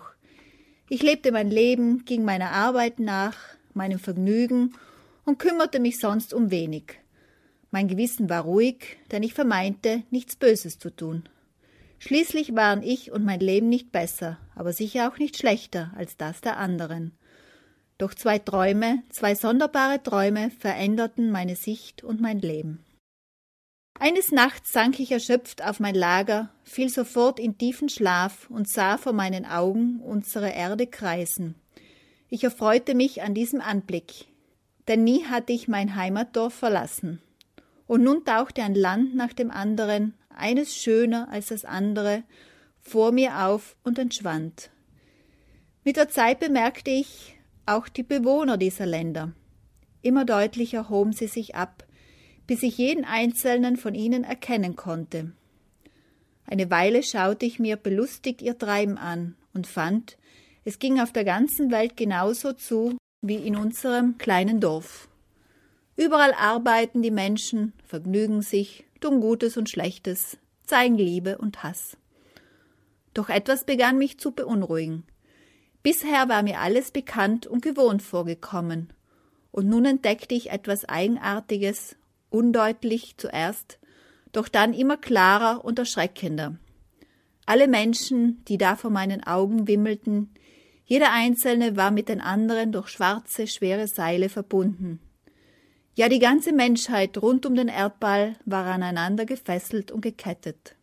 Und so schrecklich das auch aussah, das Schauerlichste war, dass sie sich dessen nicht bewusst waren.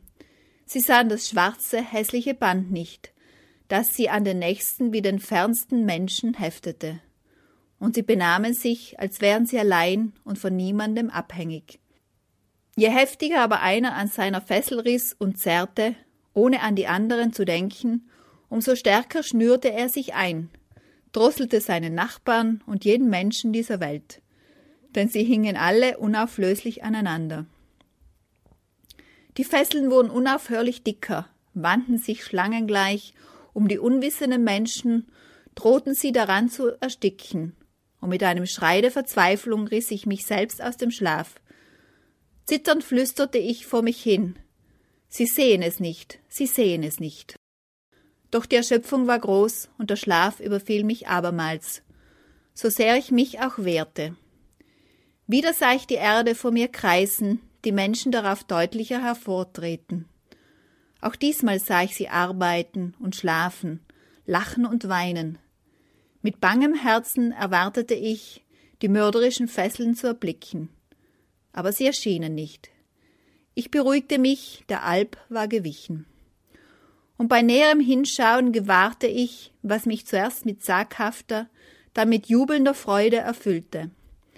Die Menschen waren immer noch verbunden, ein jeder mit allen anderen, über die ganze Erde hin. Doch diesmal war das Band eine zierliche goldene Kette, die von Herz zu Herz führte. Die Menschheit hing an einer Kette, so zart wie ein Hauch, so strahlend wie Licht. Und regte sich einer, so schwang die Kette aus goldenem Licht und klar wie die Zimmel, wie ein himmlisches Lied. Diese Träume veränderten meine Augen. Seitdem kann ich keinen Menschen sehen, ohne zugleich auch das Band zu entdecken. Ja, eigentlich sehe ich nur noch die Herzen und die Bänder, die sie verknüpfen. Weiß ein Mensch nicht, dass er an dem anderen hängt und er an ihm, glaubt er sich allein und frei. Sehe ich die schwarzen Fesseln ihn umklammern. Erkennt der Mensch, dass er und die anderen unlösbar verbunden sind und handelt danach, so erblicke ich, wie die schweren Seile von ihm abgleiten, und siehe, es tritt mit mächtigem Strahlen die zarte Kette aus seinem Herzen hervor. Aus goldene Äpfel Spiegelbilder des Lebens. Ich wünsche Ihnen allen ein gesegnetes Weihnachtsfest und alles Liebe und viel Glück für das Jahr 2022.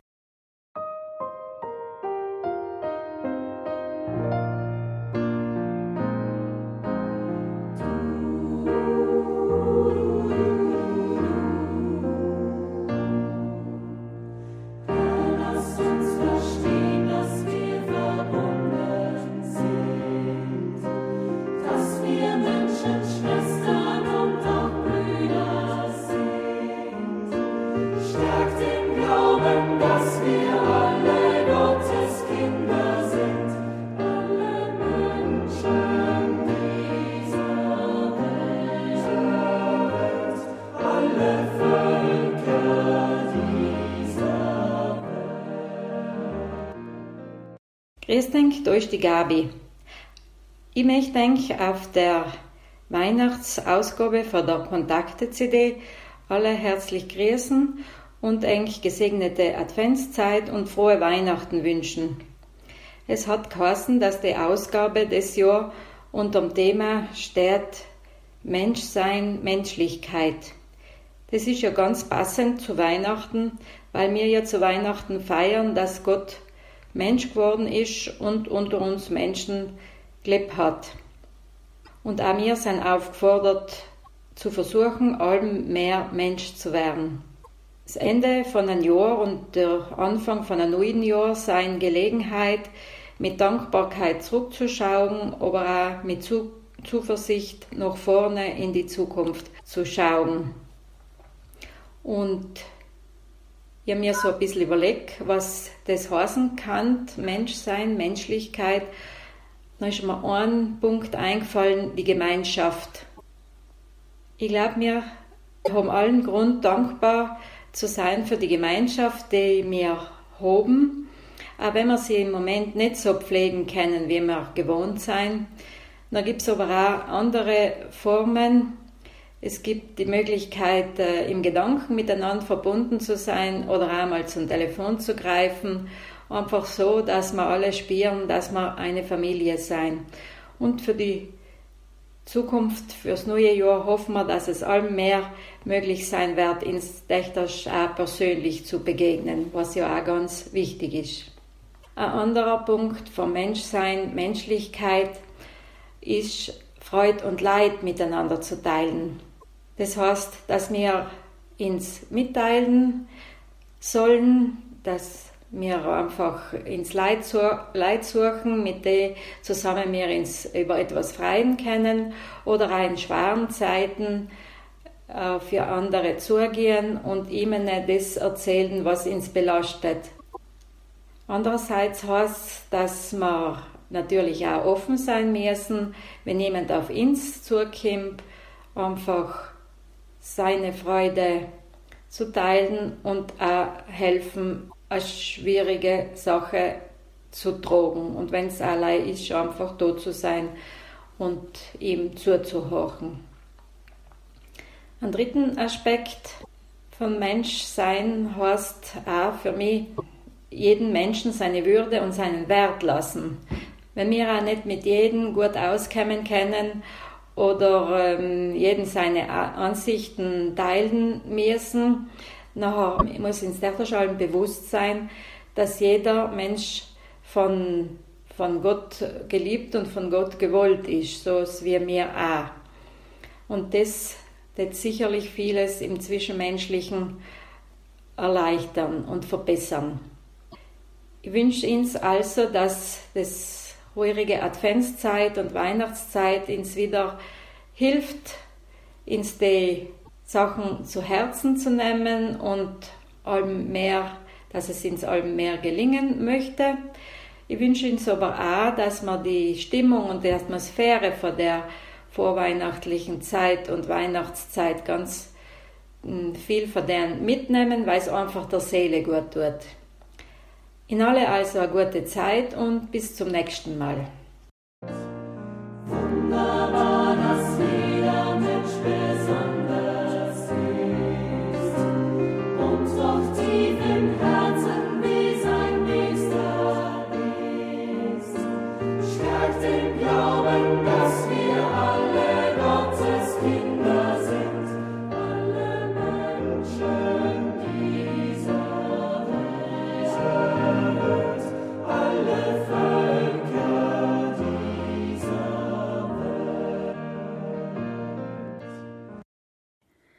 Grüßt euch alle miteinander, da ist die Elisabeth und die darf kein schon wieder einen weihnachtlichen Gruß schicken. Es ist tatsächlich wieder soweit. Weihnachten ist fast schon vor der Tür. Ich habe mir jetzt versucht, beim Herkommen ein bisschen weihnachtlich inzustimmen. Hell ist mir jetzt noch nicht ganz gelungen, wobei heint eh das Wetter trieb ist und von seinem her ist es ein wenig leichter, als wie jetzt die ganze Zeit mit dem wunderbaren Herbstwetter. Aber trotzdem, bis die CD-Bank umkommt, ist die Stimmung da. Und ich darf als erstes einmal in alle ganz, ganz herzlichen Dank sagen für das akustische Fotoalbum, was ich kriegen zu meinem Abschied, weil ich da angeschlossen habe mit der Arbeit. Und das hat mich so unglaublich gefreut. Also ich glaube, die Idee war von der Maria Joas und von der Marion und die Veronika ist noch die gewesen, die ganz viel Arbeit damit sich umgetun hat. Und ganz viele von ihnen haben einfach eine Rückmeldung geschickt. Und deshalb gar keine Ahnung, wie das schön ist, das zu hören, die Erinnerungen, ein paar so kleine Episoden, die Stimmen, die ich schon lange nicht mehr gehört habe. Und das kann ich mir jetzt unlosen, wie oft ich will. das erste Mal haben wir es einmal gepackt, aber heim bin ich einfach ein bisschen traurig gewesen. Danach habe ich lang, lang nicht mehr gepackt zu losen und jetzt habe ich mir es wieder ungelost und erst richtig genießen gekannt, jeden Einzelnen. Und das ist wunderschön. Ich habe mir so gedacht, eigentlich hat nicht jedes Glück ähm, einfach so zum, zum noch bei Lebzeiten so viel Gutes zu hören. Meistens wird es erst gedumpft, weil jemand gestorben ist. Und irgendwie äh, um die drei Gitschen das so hingefadelt, dass ich das einfach echt genießen kann. Auf alle Fälle bei Enk ganz, ganz herzlichen Dank, die was eine Rückmeldung geschickt haben. Und ich werde sicher des Öfteren unhorchen und wie gesagt, es sind so viele schöne Gedanken drauf, dass ich für den gut zehren kann. Danke nochmal. Ansonsten bin ich im Moment ähm, jetzt ziemlich daheim. Also ich war im Herbst ein bisschen umeinander, sind wir wieder umeinander gefahren, ein wenig in Urlaub, in die Märkten, zu meinen Geschwistern. Ist recht schön gewesen, einfach einmal ohne Termine, selbst zu genießen. Und jetzt bin ich wieder zurück und äh, die meisten wissen es ja eh, ich wohne ja neben im Blindenzentrum. Das heißt, dass ich auf Nacht einfach schon des Öfteren hergehe und da einfach ein bisschen sitze mit der Bohr und dass wir ein bisschen ratschen, das ist recht fein. Und sonst muss ich mich im Moment einfach noch ein bisschen gewöhnen an den Rhythmus, äh, ohne Fixtermine und ohne fixe Zeiten. Aber das hat sich jeder noch da gewöhnt und deswegen werde ich es auch da gewöhnen. Aber halt im Moment bin ich noch ein bisschen in der Gewöhnungsphase. Auf alle Fälle, ähm, ich werde mir heuer in Ruhe die Weihnachts-CD auch unlosen, was ich nicht jedes Jahr getan habe, ehrlich gesagt. Und deswegen höre ich vielleicht den einen und den anderen von Enk nachher ja auch live wieder. Ich wünsche jeden Einzelnen, dass er das Weihnachten einfach ein bisschen spüren kann, so wie es, wie es gut ist. Also ich glaube, mm, ohne dass wir uns den Zwang und den Druck auferlegen müssen, dass Weihnachten unbedingt muss anders sein und friedlich sein und schön sein und ich weiß nicht was alles, weil es passiert es halt oft einmal, dass da noch wirklich äh, Frust und Traurigkeit entsteht. Ich nehme mir jedenfalls vor, Weihnachten für mich so zu erleben, was mir einfach gut tut. Äh, ich werde meine Familie daheim haben und wir werden einfach ein bisschen beieinander sein und beieinander sitzen. Und mit dem Sam passt's. Der Rest findet ja sowieso in der Kirche statt, beziehungsweise einfach auch in einem gewissen religiösen Gedanken und der Sell bleibt sowieso, allem wie er schon gewesen ist. Ich wünsche euch alles, alles Liebe, vielen Dank, bis zum nächsten Mal, die Elisabeth.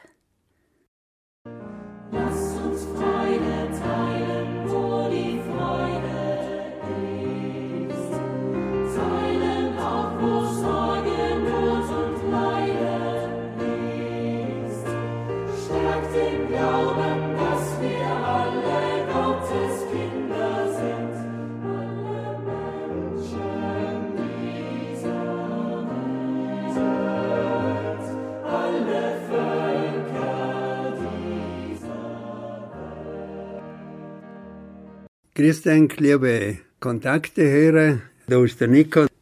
Es ist wieder bald Weihnachten und dem eigentlich gerne wieder erzählen, wie es uns da geht. Jedenfalls ist einmal für mich soweit ein gesundes Jahr gewesen. Das ist heuer schon einmal viel wert, wenn man nicht krank geworden ist oder so. Was für mich ganz fein jetzt ist, dass sie wieder gedurft dann in die Schulen gehen. Das ist auch etwas, was ich ganz gern tue, also wirklich leidenschaftlich gern. Es ist einfach so schön mit den Schülern. Ich empfinde halt allem, ich erlebe halt allem, dass ich total aufmerksam, einfühlsam und aufpassen. Und man kann da wirklich auch so von Werte reden oder so, da seien sie ganz offen. Und für mich ist das einfach allem unmöglich schön. Es ist im Haus da, wir sind jedenfalls offen, wir haben wieder Gäste da. Und genau heute haben wir das Schachturnier und jetzt kommen wir gerade von einem spannenden Spiel bis auf die letzte Sekunde. Habe gekämpft, aber noch nicht echt wegen Zeit verloren, aber immerhin einen Punkt, einen halben Punkt habe ich schon gestern ein Jahrspiel gewonnen. Und, aber es geht da wirklich nicht ums Gewinnen Schachspieler, sondern einfach liebe Leute und da ist einfach fein, mit denen in einem so einem Wettbewerb zu sein.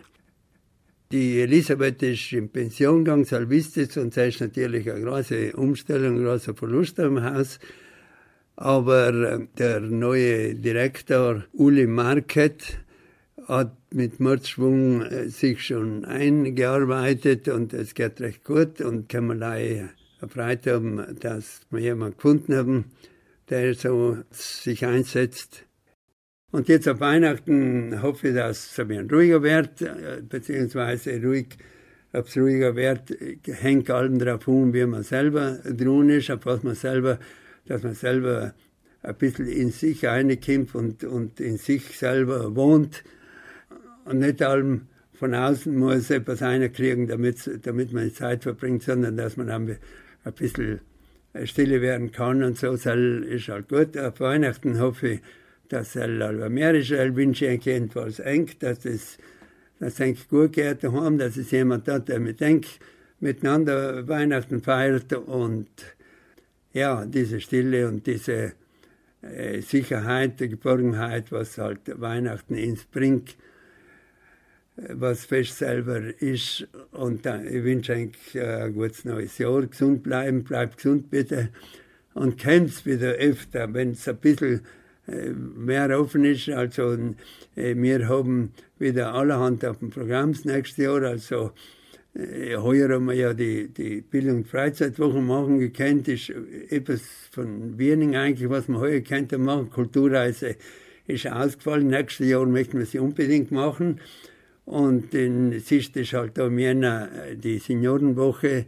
Und dann, äh, was ist halt die Einladung kriegt, also Frühlingswoche für Junggebliebene und so weiter und so weiter. Also beim Planen sind wir gut. Und ähm, brauchen es auch. Und äh, hatten selber mehr hinsetzen, weil jetzt einfach ein bisschen eine Hungerstrecke war, weil jetzt einfach wie wenig los war da. Und deswegen freuen wir uns umso mehr, wenn wieder mehr los ist. Alles Gute, gutes neues Jahr, Gottes Segen und zum Bleiben.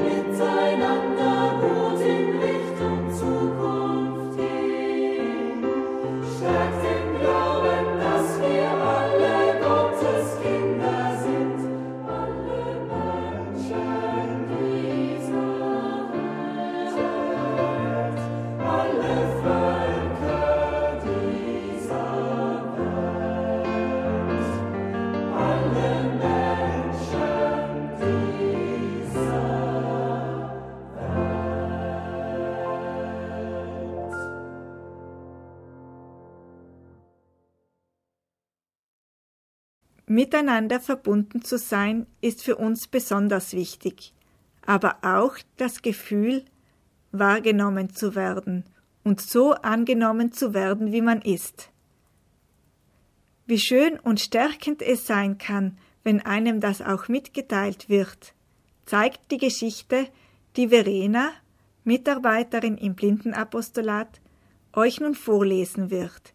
Die Geschichte stammt aus dem Buch Aus Liebe zum Leben Geschichten, die der Seele gut tun von Rahel Naomi Rehmen.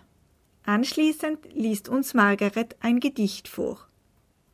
Hallo, da ist die Verena vom Blindenapostolat.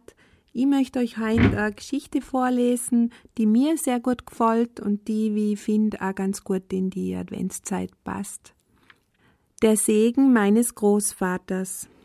Wenn ich an den Freitagnachmittagen nach der Schule zu meinem Großvater zu Besuch kam, dann war in der Küche seines Hauses bereits der Tisch zum Teetrinken gedeckt. Mein Großvater hatte seine eigene Art, Tee zu servieren. Es gab bei ihm keine Teetassen, Untertassen oder Schalen mit Zuckerstückchen oder Honig. Er füllte Teegläser direkt aus einem silbernen Samovar. Man musste zuerst einen Teelöffel in das Glas stellen, denn sonst hätte das dünne Glas zerspringen können. Mein Großvater trank seinen Tee auch nicht so, wie es die Eltern meiner Freunde taten. Er nahm immer ein Stück Zucker zwischen die Zähne und trank dann den ungesüßten heißen Tee aus dem Glas. Und ich machte es wie er. Diese Art, Tee zu trinken, gefiel mir viel besser als die Art, auf die ich meinen Tee zu Hause trinken musste.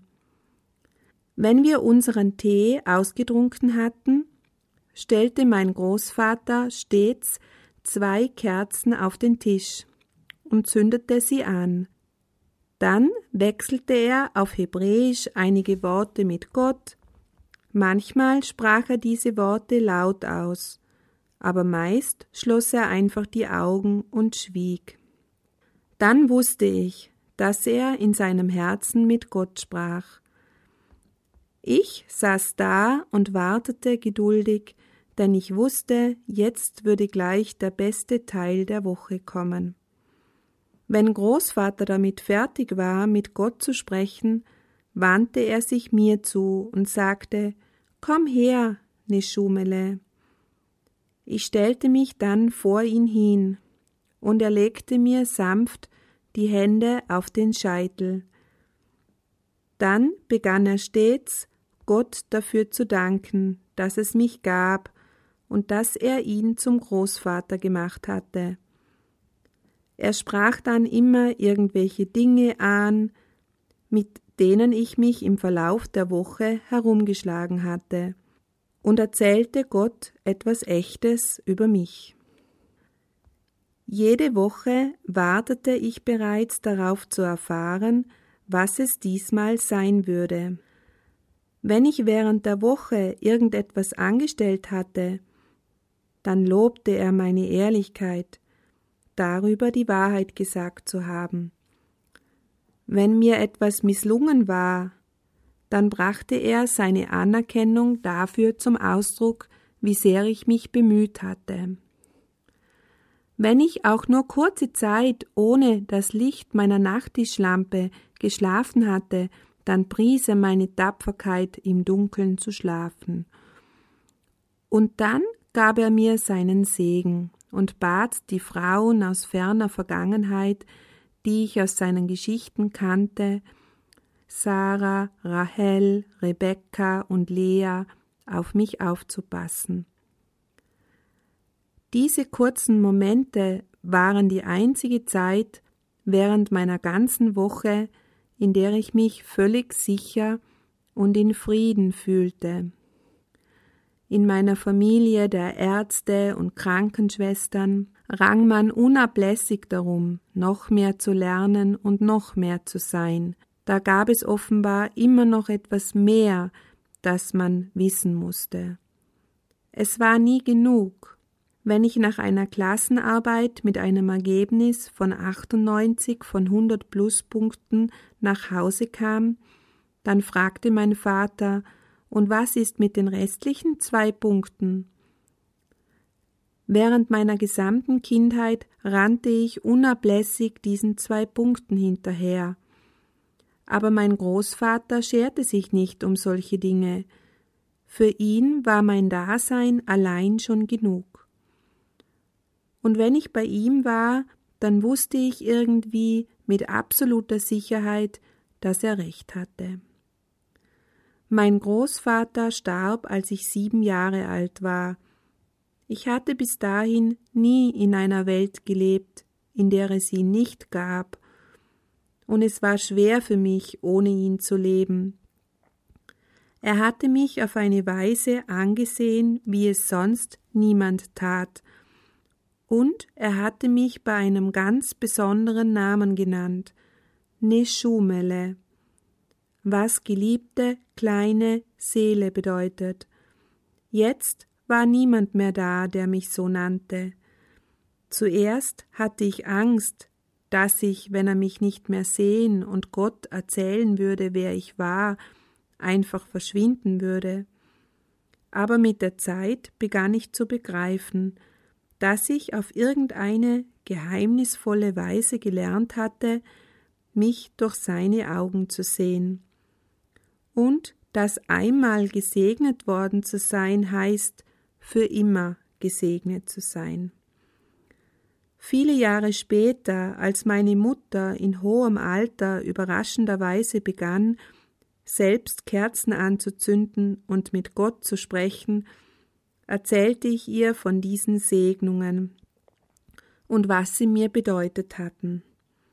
Da lächelte sie traurig und sagte zu mir Ich habe dich an jedem Tag deines Lebens gesegnet, Rachel, ich habe nur nicht die Weisheit besessen, es laut auszusprechen.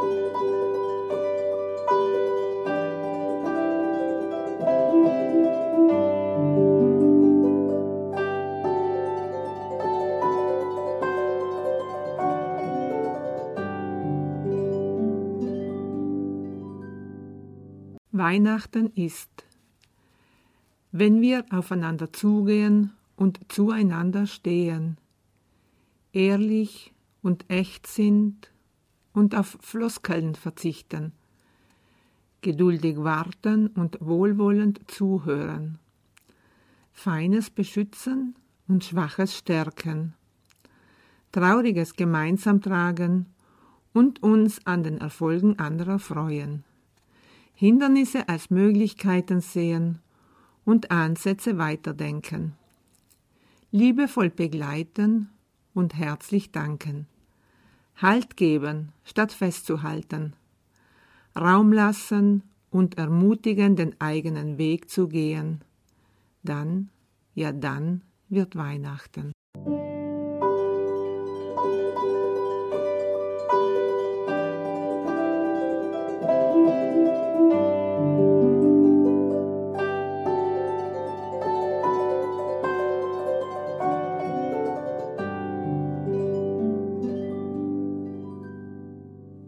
Die nächsten Sprecherinnen und Sprecher möchten euch mit ihren Beiträgen Zeit und Freude schenken. Fast alle stellen sich selber vor.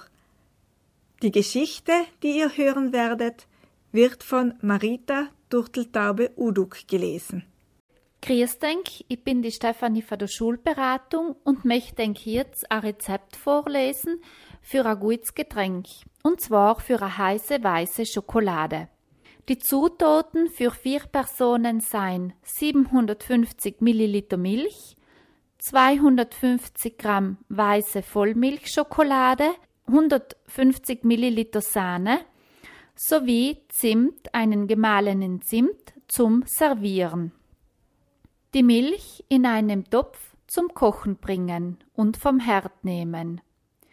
Die Schokolade in Stücke brechen und zur heißen Milch geben und so lange rühren, bis die ganzen Schokoladestickeln geschmolzen sein. Und dann die Schokolade, die Milchschokolade, in vier Gläser oder in vier Tassen füllen. Zum Schluss noch die Sahne cremig rühren und dann auf die vier Gläser oder vier Tassen verteilen und zum Schluss noch etwas mit Zimt bestreuen und gleich servieren. Ich wünsche euch gutes Gelingen und genießt nachher die gute, warme, weiße Schokolade. Und ich wünsche euch auch noch in alle ganz eine schöne, besinnliche Weihnachtszeit und einen guten Rutsch ins neue Jahr.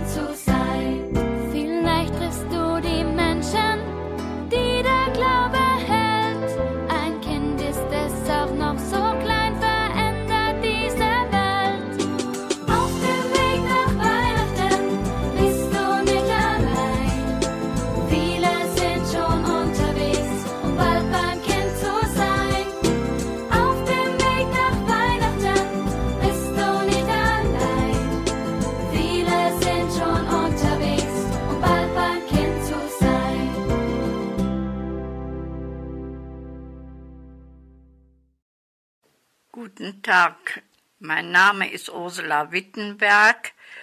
Ich war mit meinem Mann und zwei Begleitungen 1999 bei Ihnen im Blindenzentrum St. Raphael in Urlaub.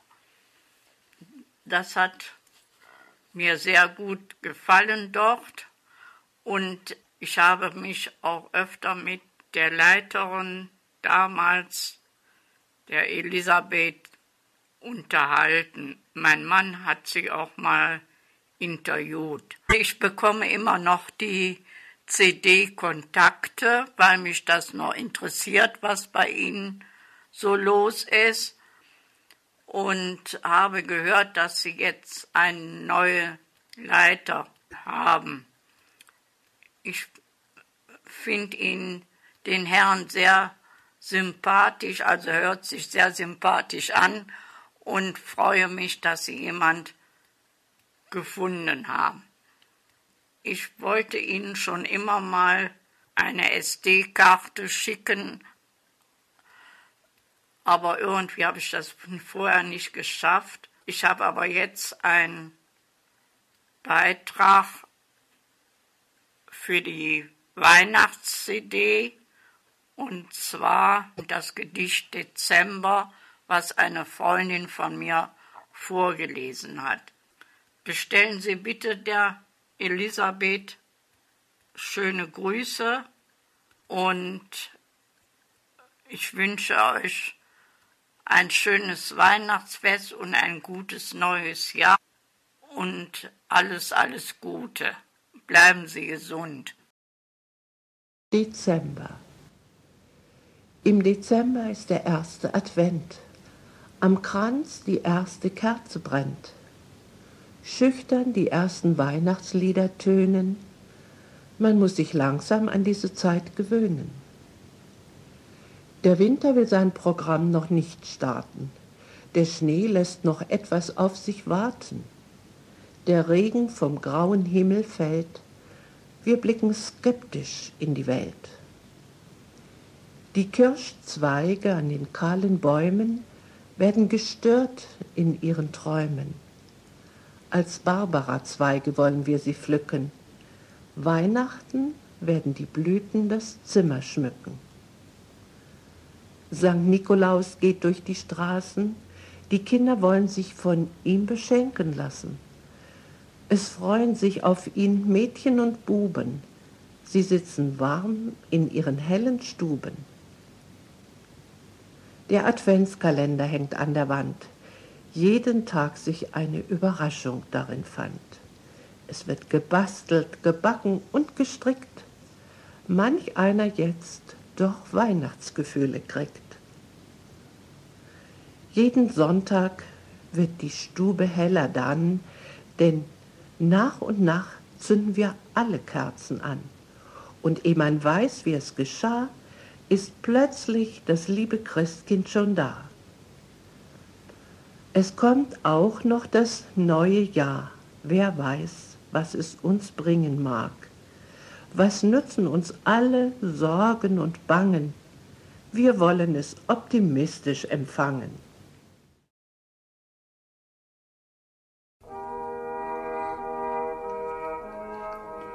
Hier meldet sich Lothar Hahn aus Chemnitz. Das Jahr 2021 ist fast vorbei. Wir befinden uns in der Zeit vor Weihnachten. Und wenn ich zurückblicke, muss ich sagen, das Jahr war doch anders als früher. Corona bedingt, ich kann das Wort bald gar nicht mehr hören, ist viel Schlechtes passiert. Tausende Menschen weltweit sind gestorben und darüber sollte man mal nachdenken. Die Häuser werden immer größer, die gebaut werden. Ist ähnlich wie in Babylon. Man baut größere Flugzeuge, man baut größere Schiffe. Und dann kommt so ein kleines Virus. Das zeigt uns, wie klein wir Menschen eigentlich sind. Und manch einer sollte darüber mal nachdenklich werden und sich sagen, eigentlich bist du nicht der Größte. Ja, ich bedanke mich bei Ihnen in Bozen für Ihre viele Arbeit mit der Kontakte-CD. Die ganzen Beiträge müssen angehört werden, das muss zusammengesetzt werden und äh, das macht so viel Arbeit. Und meine Frau und ich waren schon mal bei Ihnen in Bozen. Damals lebte die Maride noch und da haben wir erstmal festgestellt, welchen Berg Arbeit Sie eigentlich haben. Herzlichen Dank für Ihre ganze Arbeit. Ich wünsche allen ein frohes und gesegnetes Weihnachtsfest. Alles erdenklich Gute für das nächste Jahr. Und bitte, bitte bleiben Sie gesund.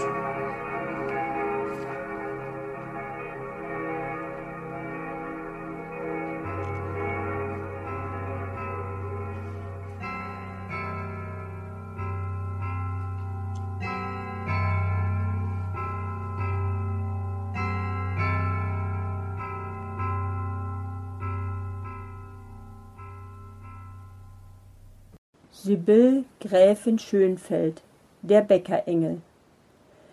Im Sommer hatte er viel freie Zeit. Tagelang schwebte er im Blauen und starrte nach unten. Ihm gefiel die Erde, die er nicht kannte, weil er ein Engel war. An einem Wintertag passte er nicht auf. Der Sturm fegte ihn von einer Wolke, und ehe er seine goldenen Flügel ausbreiten konnte, waren sie ihm abgerissen. Er stürzte durch Regen und Schneetreiben ab in ein Tannendickicht, und dort blieb er betäubt liegen.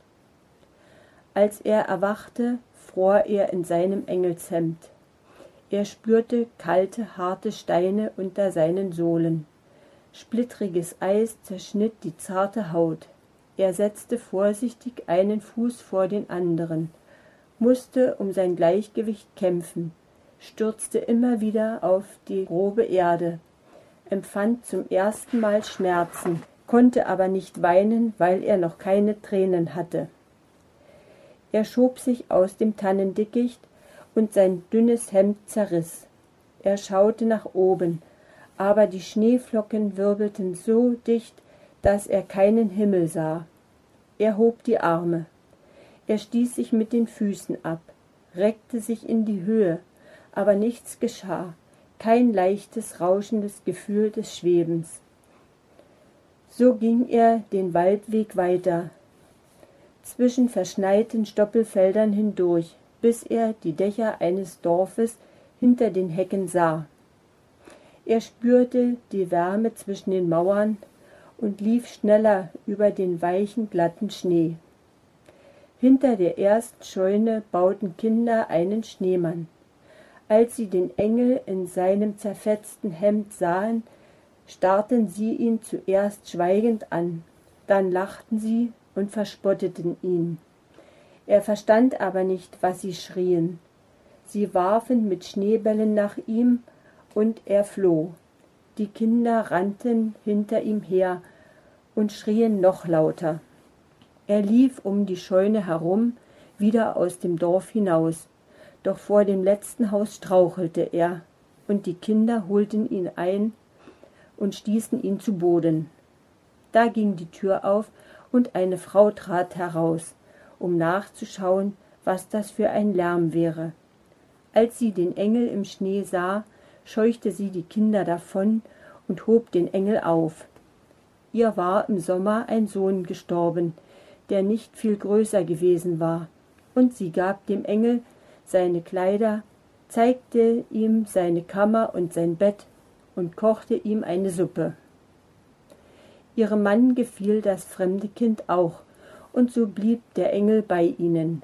Er lernte Wort für Wort ihre Sprache, und dann befreundete er sich auch mit den anderen Kindern. Er sagte jedoch nie, woher er gekommen war.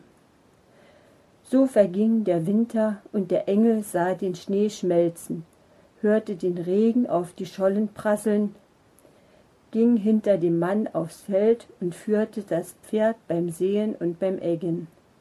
Er half der Frau im Garten umgraben und Zwiebeln setzen, sah die Blumen aus der Erde wachsen, zupfte das Unkraut, und wenn mittags und zur Vesperzeit die Glocke läutete, wenn er sich sonntags zwischen den Mann und die Frau auf die Kirchenbank setzte, erfüllte ihn eine unbestimmte Erwartung, aber nichts geschah.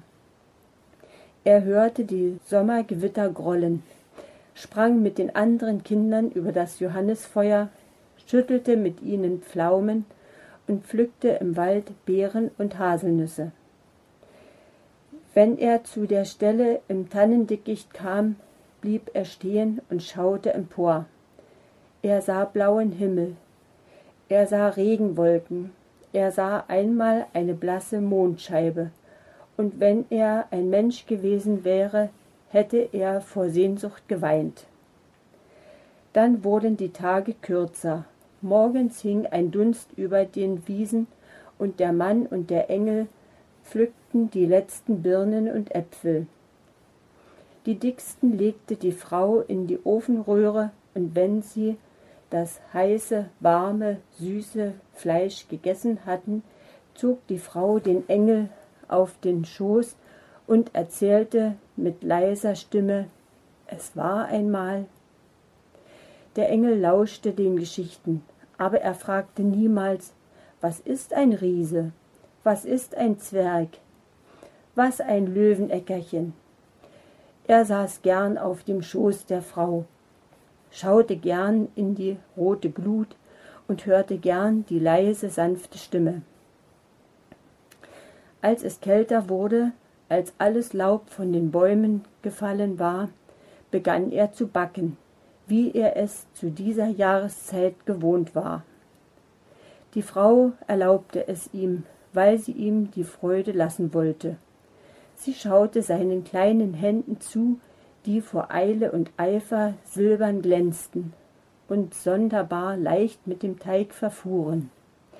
Sie half ihm, die ersten Lebkuchen auf ein Blech zu legen, und als sie gebacken waren, kostete sie ohne große Erwartung davon.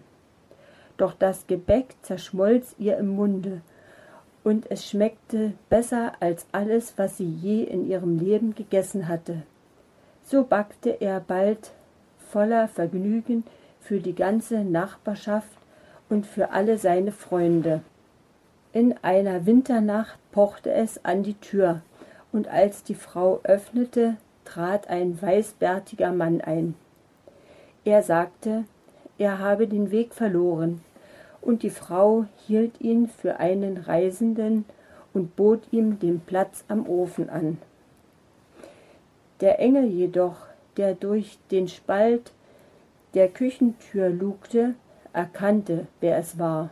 Knecht Ruprecht. Der Knecht trank heißen Pfefferminztee und biss in ein Stück vom Engelsgebäck. Erstaunt blickte er auf und fragte, Woher hast du den Kuchen? Mein Junge hat ihn gemacht, erwiderte die Frau und zog den Engel in die Küche. Er blieb stumm vor dem Knecht stehen und wagte nicht aufzublicken. Der Knecht beugte sich vor, schaute ihm ins Gesicht und sagte dann Du bist der Bäckerengel, den ich suchen soll. Ja, erwiderte der Engel. Nimmst du mich wieder mit? Der Knecht nickte, doch da warf sich der Engel der Frau an den Hals und brach in Tränen aus. Ich war so gern bei dir, schluchzte er. Sie verstand nicht, was geschehen war, und der Knecht berichtete, wen sie ein Jahr lang als einen Sohn beherbergt hatte. Da küsste sie den Engel und sagte Freu dich, mein Kind, dass du heimkehren kannst. Ich bleibe ja nicht allein zurück, und wir behalten dich lieb und werden unser Lebtag an dich denken. Er schaute den Mann an, und als er auch nickte, bedankte sich der Engel bei den beiden, ergriff Knecht Ruprechts Hand und trat mit ihm aus dem Haus. Als sie ein paar Schritte gegangen waren, brach ein Licht wie ein Weg aus der Nacht, und sie betraten diese Straße und gingen zurück in den Himmel. Ein Kind verändert die Welt. Ein Kind hat alles auf den Kopf gestellt. Was wichtig ist, was wirklich zählt. Ein Kind verändert die Welt. Grüß dich, da ist die Christine vom Blindenzentrum und ich möchte eigentlich alle ähm, gute Adventszeit wünschen und jetzt eigentlich gut vorbereiten auf Weihnachten. Und ich wünsche eigentlich auch ein segenreiches, gnadenreiches Weihnachtsfest. Und nachher wünsche ich eigentlich noch einen guten Rutsch, kämpf's gut ein ins neue Jahr. Enkel Christine.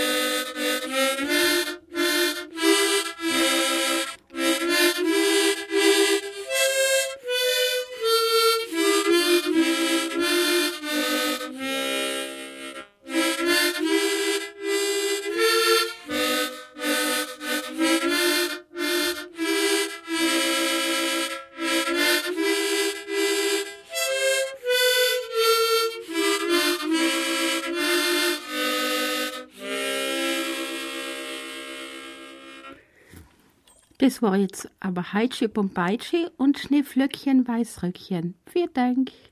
Ein herzliches Grüß Gott.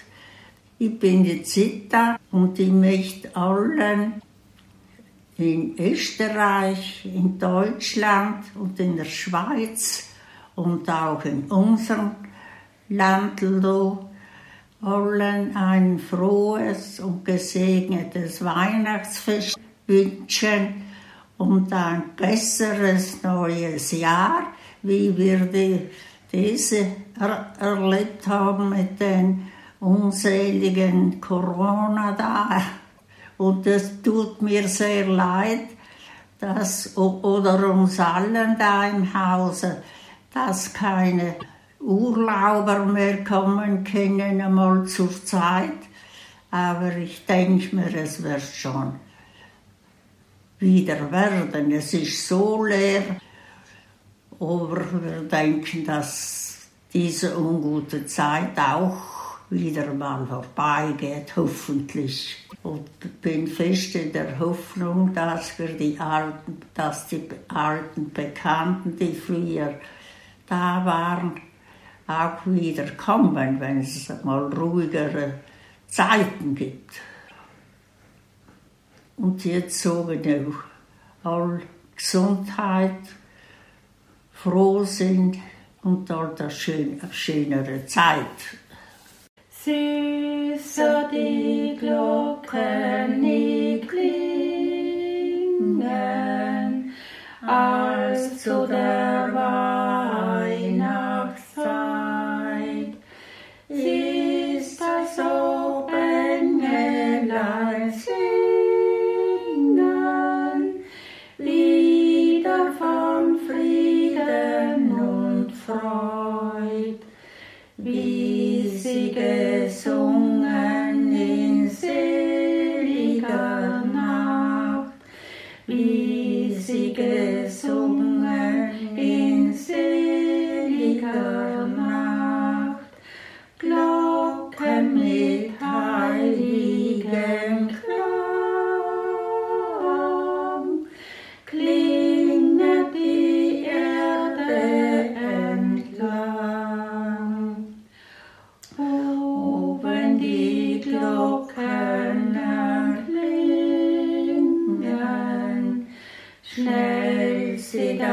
Christkindlein hört,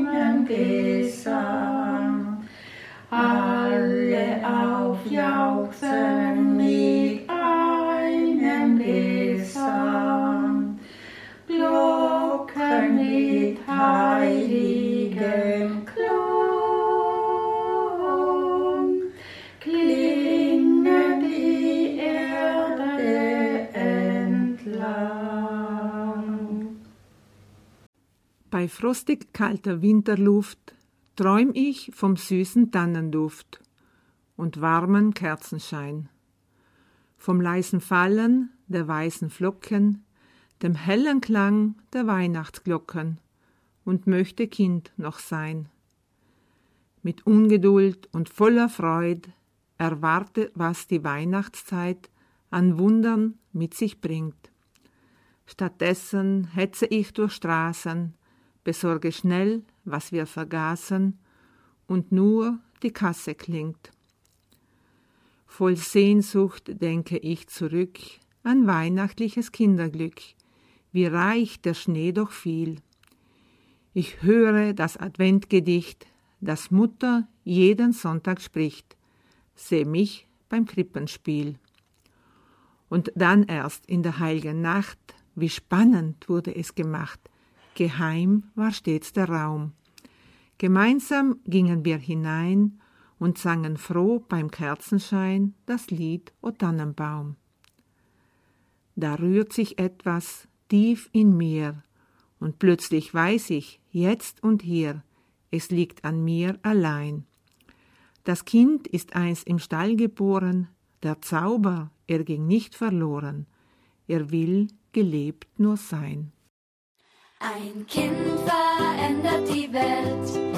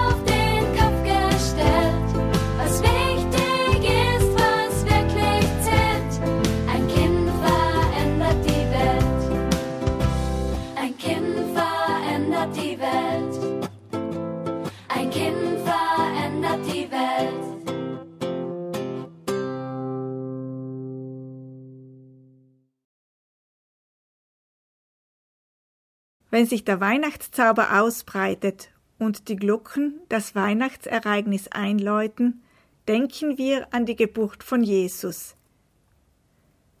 Weggefährten des Jesuskindes bei seiner Geburt waren der Esel und der Ochse. Der störrische Esel und der träge Ochse haben in der folgenden Geschichte eigene Zwistigkeiten in den Hintergrund gestellt und hatten danach ein besonderes Erlebnis, welches sie miteinander teilen konnten. Anschließend hört ihr noch einmal Anne und Sabine auf ihren Instrumenten und danach hat unser Blindenseelsorger Dekan Fitus de Jacco Gedanken für die Adventszeit und zur Weihnachtsbotschaft für euch. Ochs und Esel. In dem Stall, in welchem das Christkind geboren werden sollte, lebten ein Ochse und ein Esel. Sie lebten nicht gerade friedlich miteinander, sondern eher so nebeneinander her, weil sie sich nicht besonders gut leiden konnten. Der Ochse war dem Esel zu träge, der Esel dem Ochsen zu störrisch, deshalb wussten sie eben nicht viel miteinander anzufangen. So war es nur eine Art Zweckgemeinschaft, denn sie hatten eine gemeinsame Futtertraufe. Und wenn es ums Futter geht, hält man es meist doch miteinander aus. Das war aber ihre einzige Gemeinsamkeit. Als nun der Erzengel Gabriel der Jungfrau Maria die frohe Botschaft überbrachte, dass sie die Mutter Gottes werden sollte, schaute er auch gleich bei dem Stall vorbei und hielt dem Ochsen und dem Esel eine Rede. Sie müssten, so bestimmte er, ihre gemeinsame Futterkrippe dem Christkind zur Verfügung stellen, wenn es geboren sei, denn das Kind hätte kein Bett.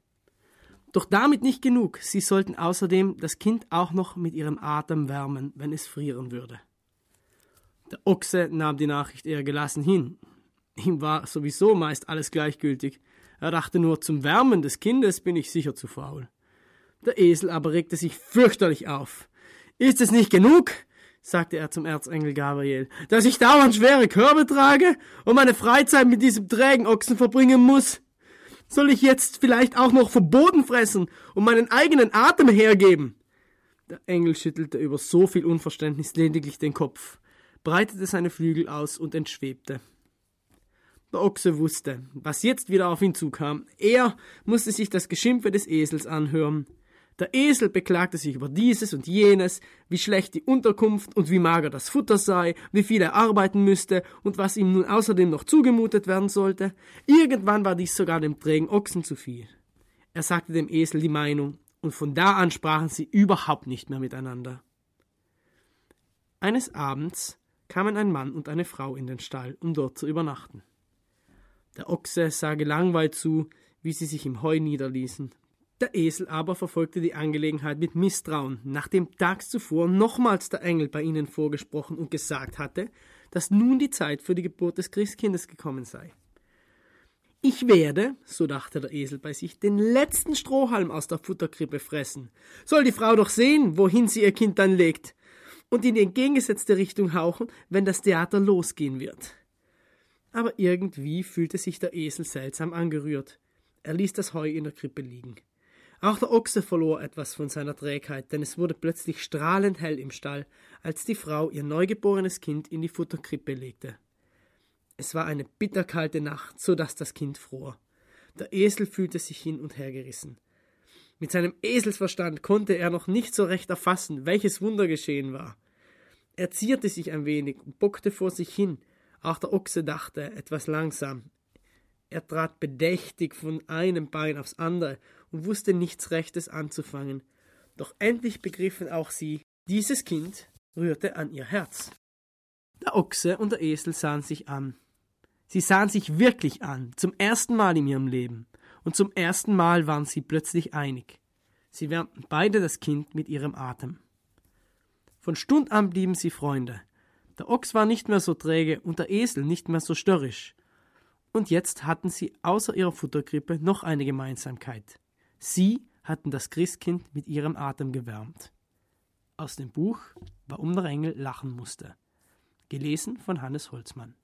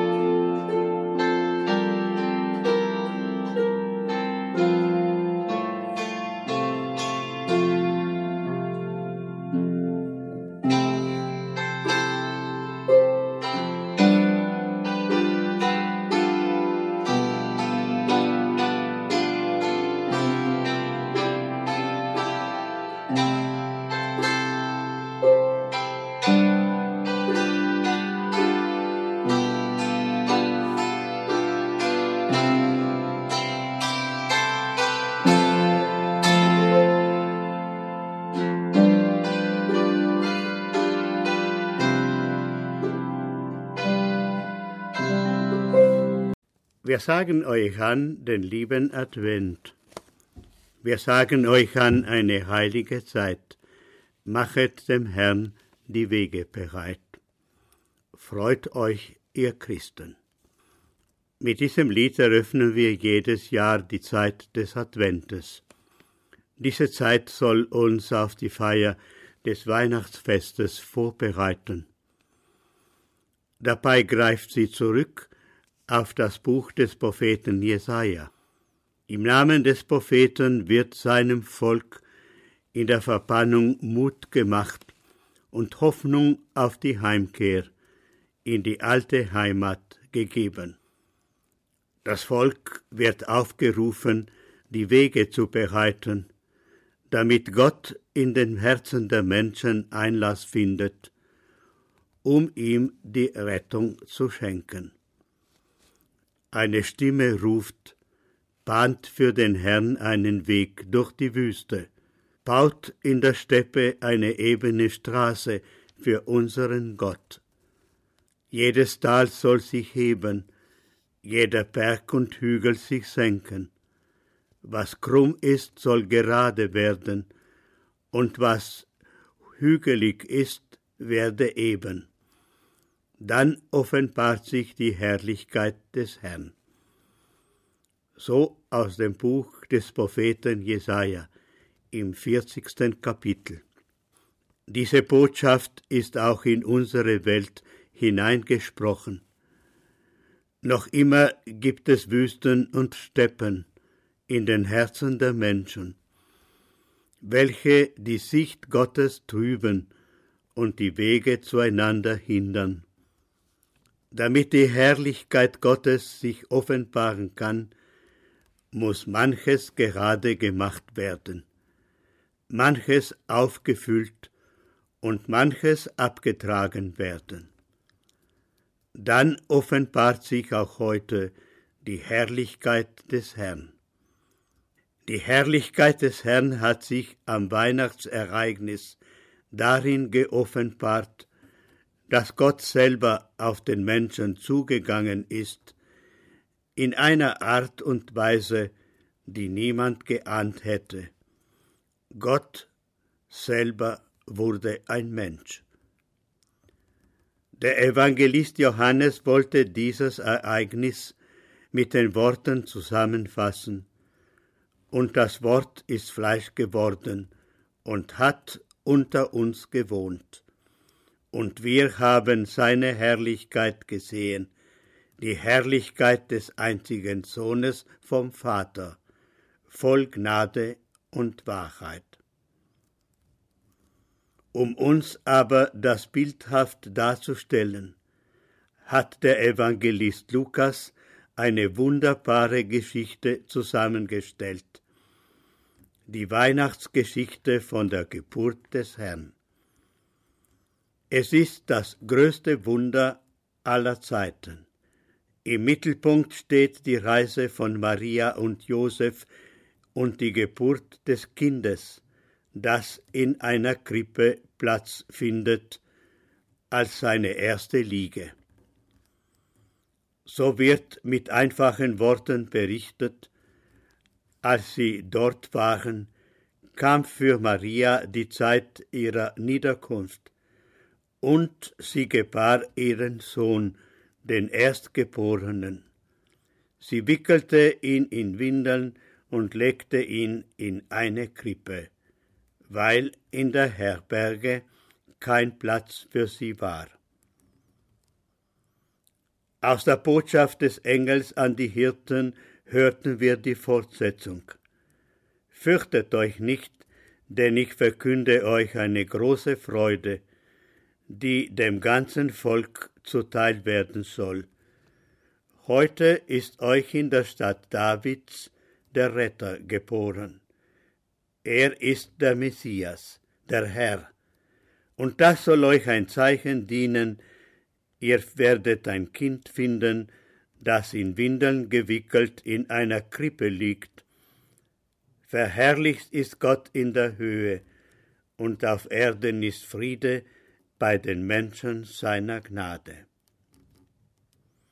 Mit jedem Weihnachtsfest danken wir Gott für diese frohe Botschaft. Mit den Hirten nehmen wir sie auf und wiederholen mit ihnen, Kommt, lasst uns nach Bethlehem gehen, um das Ereignis zu sehen, das uns der Herr verkünden ließ. In jeder Krippe finden wir das dargestellt. Wenn wir die Wege bereiten und uns der Weihnachtsbotschaft öffnen, sind auch wir auf dem Weg nach Bethlehem. Auch wir werden den Herrn finden, immer in einer Krippe, in der Demut und Einfachheit des Lebens. Mit dieser Zusicherung wünsche ich allen ein gnadenreiches Weihnachtsfest. Frohe und gesegnete Weihnachten.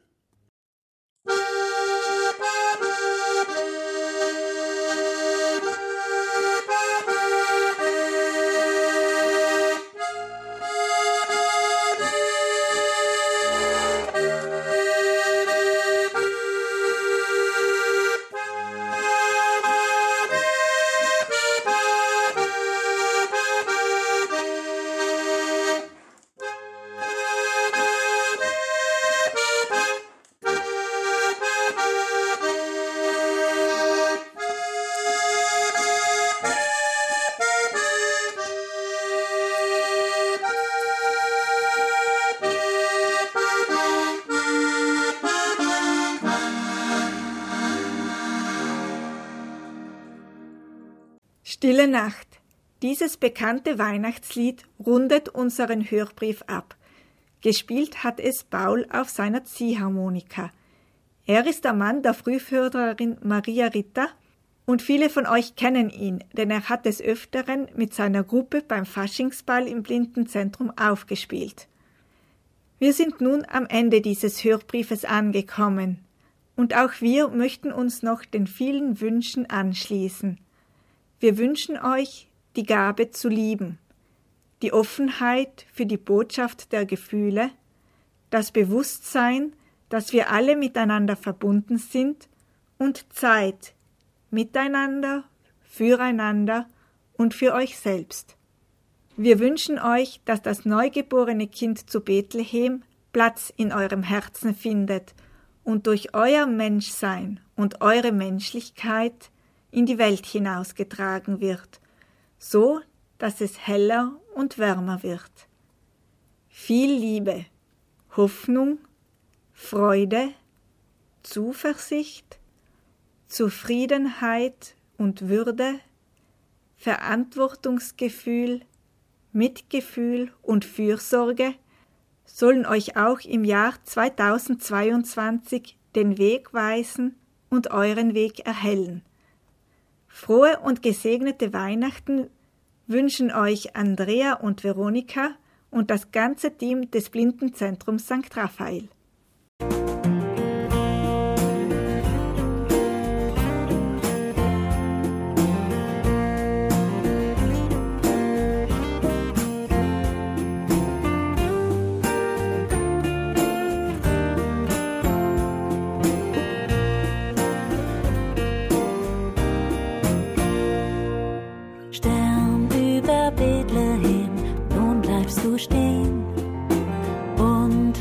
Lässt uns alle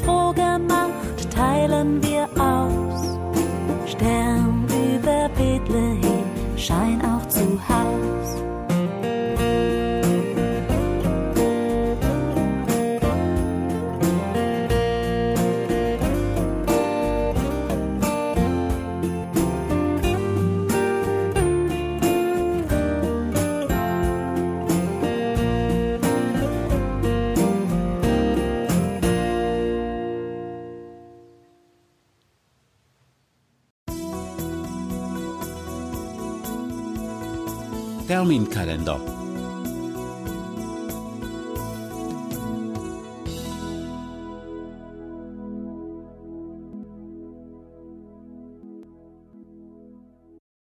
Veranstaltungen Dezember 2021. 17.12. Treffen der Kamelianischen Familie des Blindenapostolats im Blindenzentrum. Veranstaltungen Jänner 2022. 15. bis 22. Jänner Seniorenwoche im Blindenzentrum des Blindenapostolats unter dem Motto Unterwegs in der Welt zu den Mitmenschen und sich selbst. 18. Jänner Incontro mensile nel centro ciechi. La Mila si presenta. Informazioni sulla storia, collaborazione con i contadini, degustazione dei prodotti. 22. bis 23. Januar Dorpal Italienmeisterschaft Herren Serie A in Bozen. 22. bis 29. Jänner Langlaufwoche auf der Seisser Alben der Blindensportgruppe. 1. Februar Monatstreffen in deutscher Sprache im Blindenzentrum Psychologie als Wissenschaft. Ein Einblick mit Verena Niederer. 12. Februar Preiswatten zusammen mit den anderen Behindertensportgruppen. 15. Februar Incontro mensile nel centro ciechi. Thomas More presenta il suo libro A piedi a Roma con tre lama.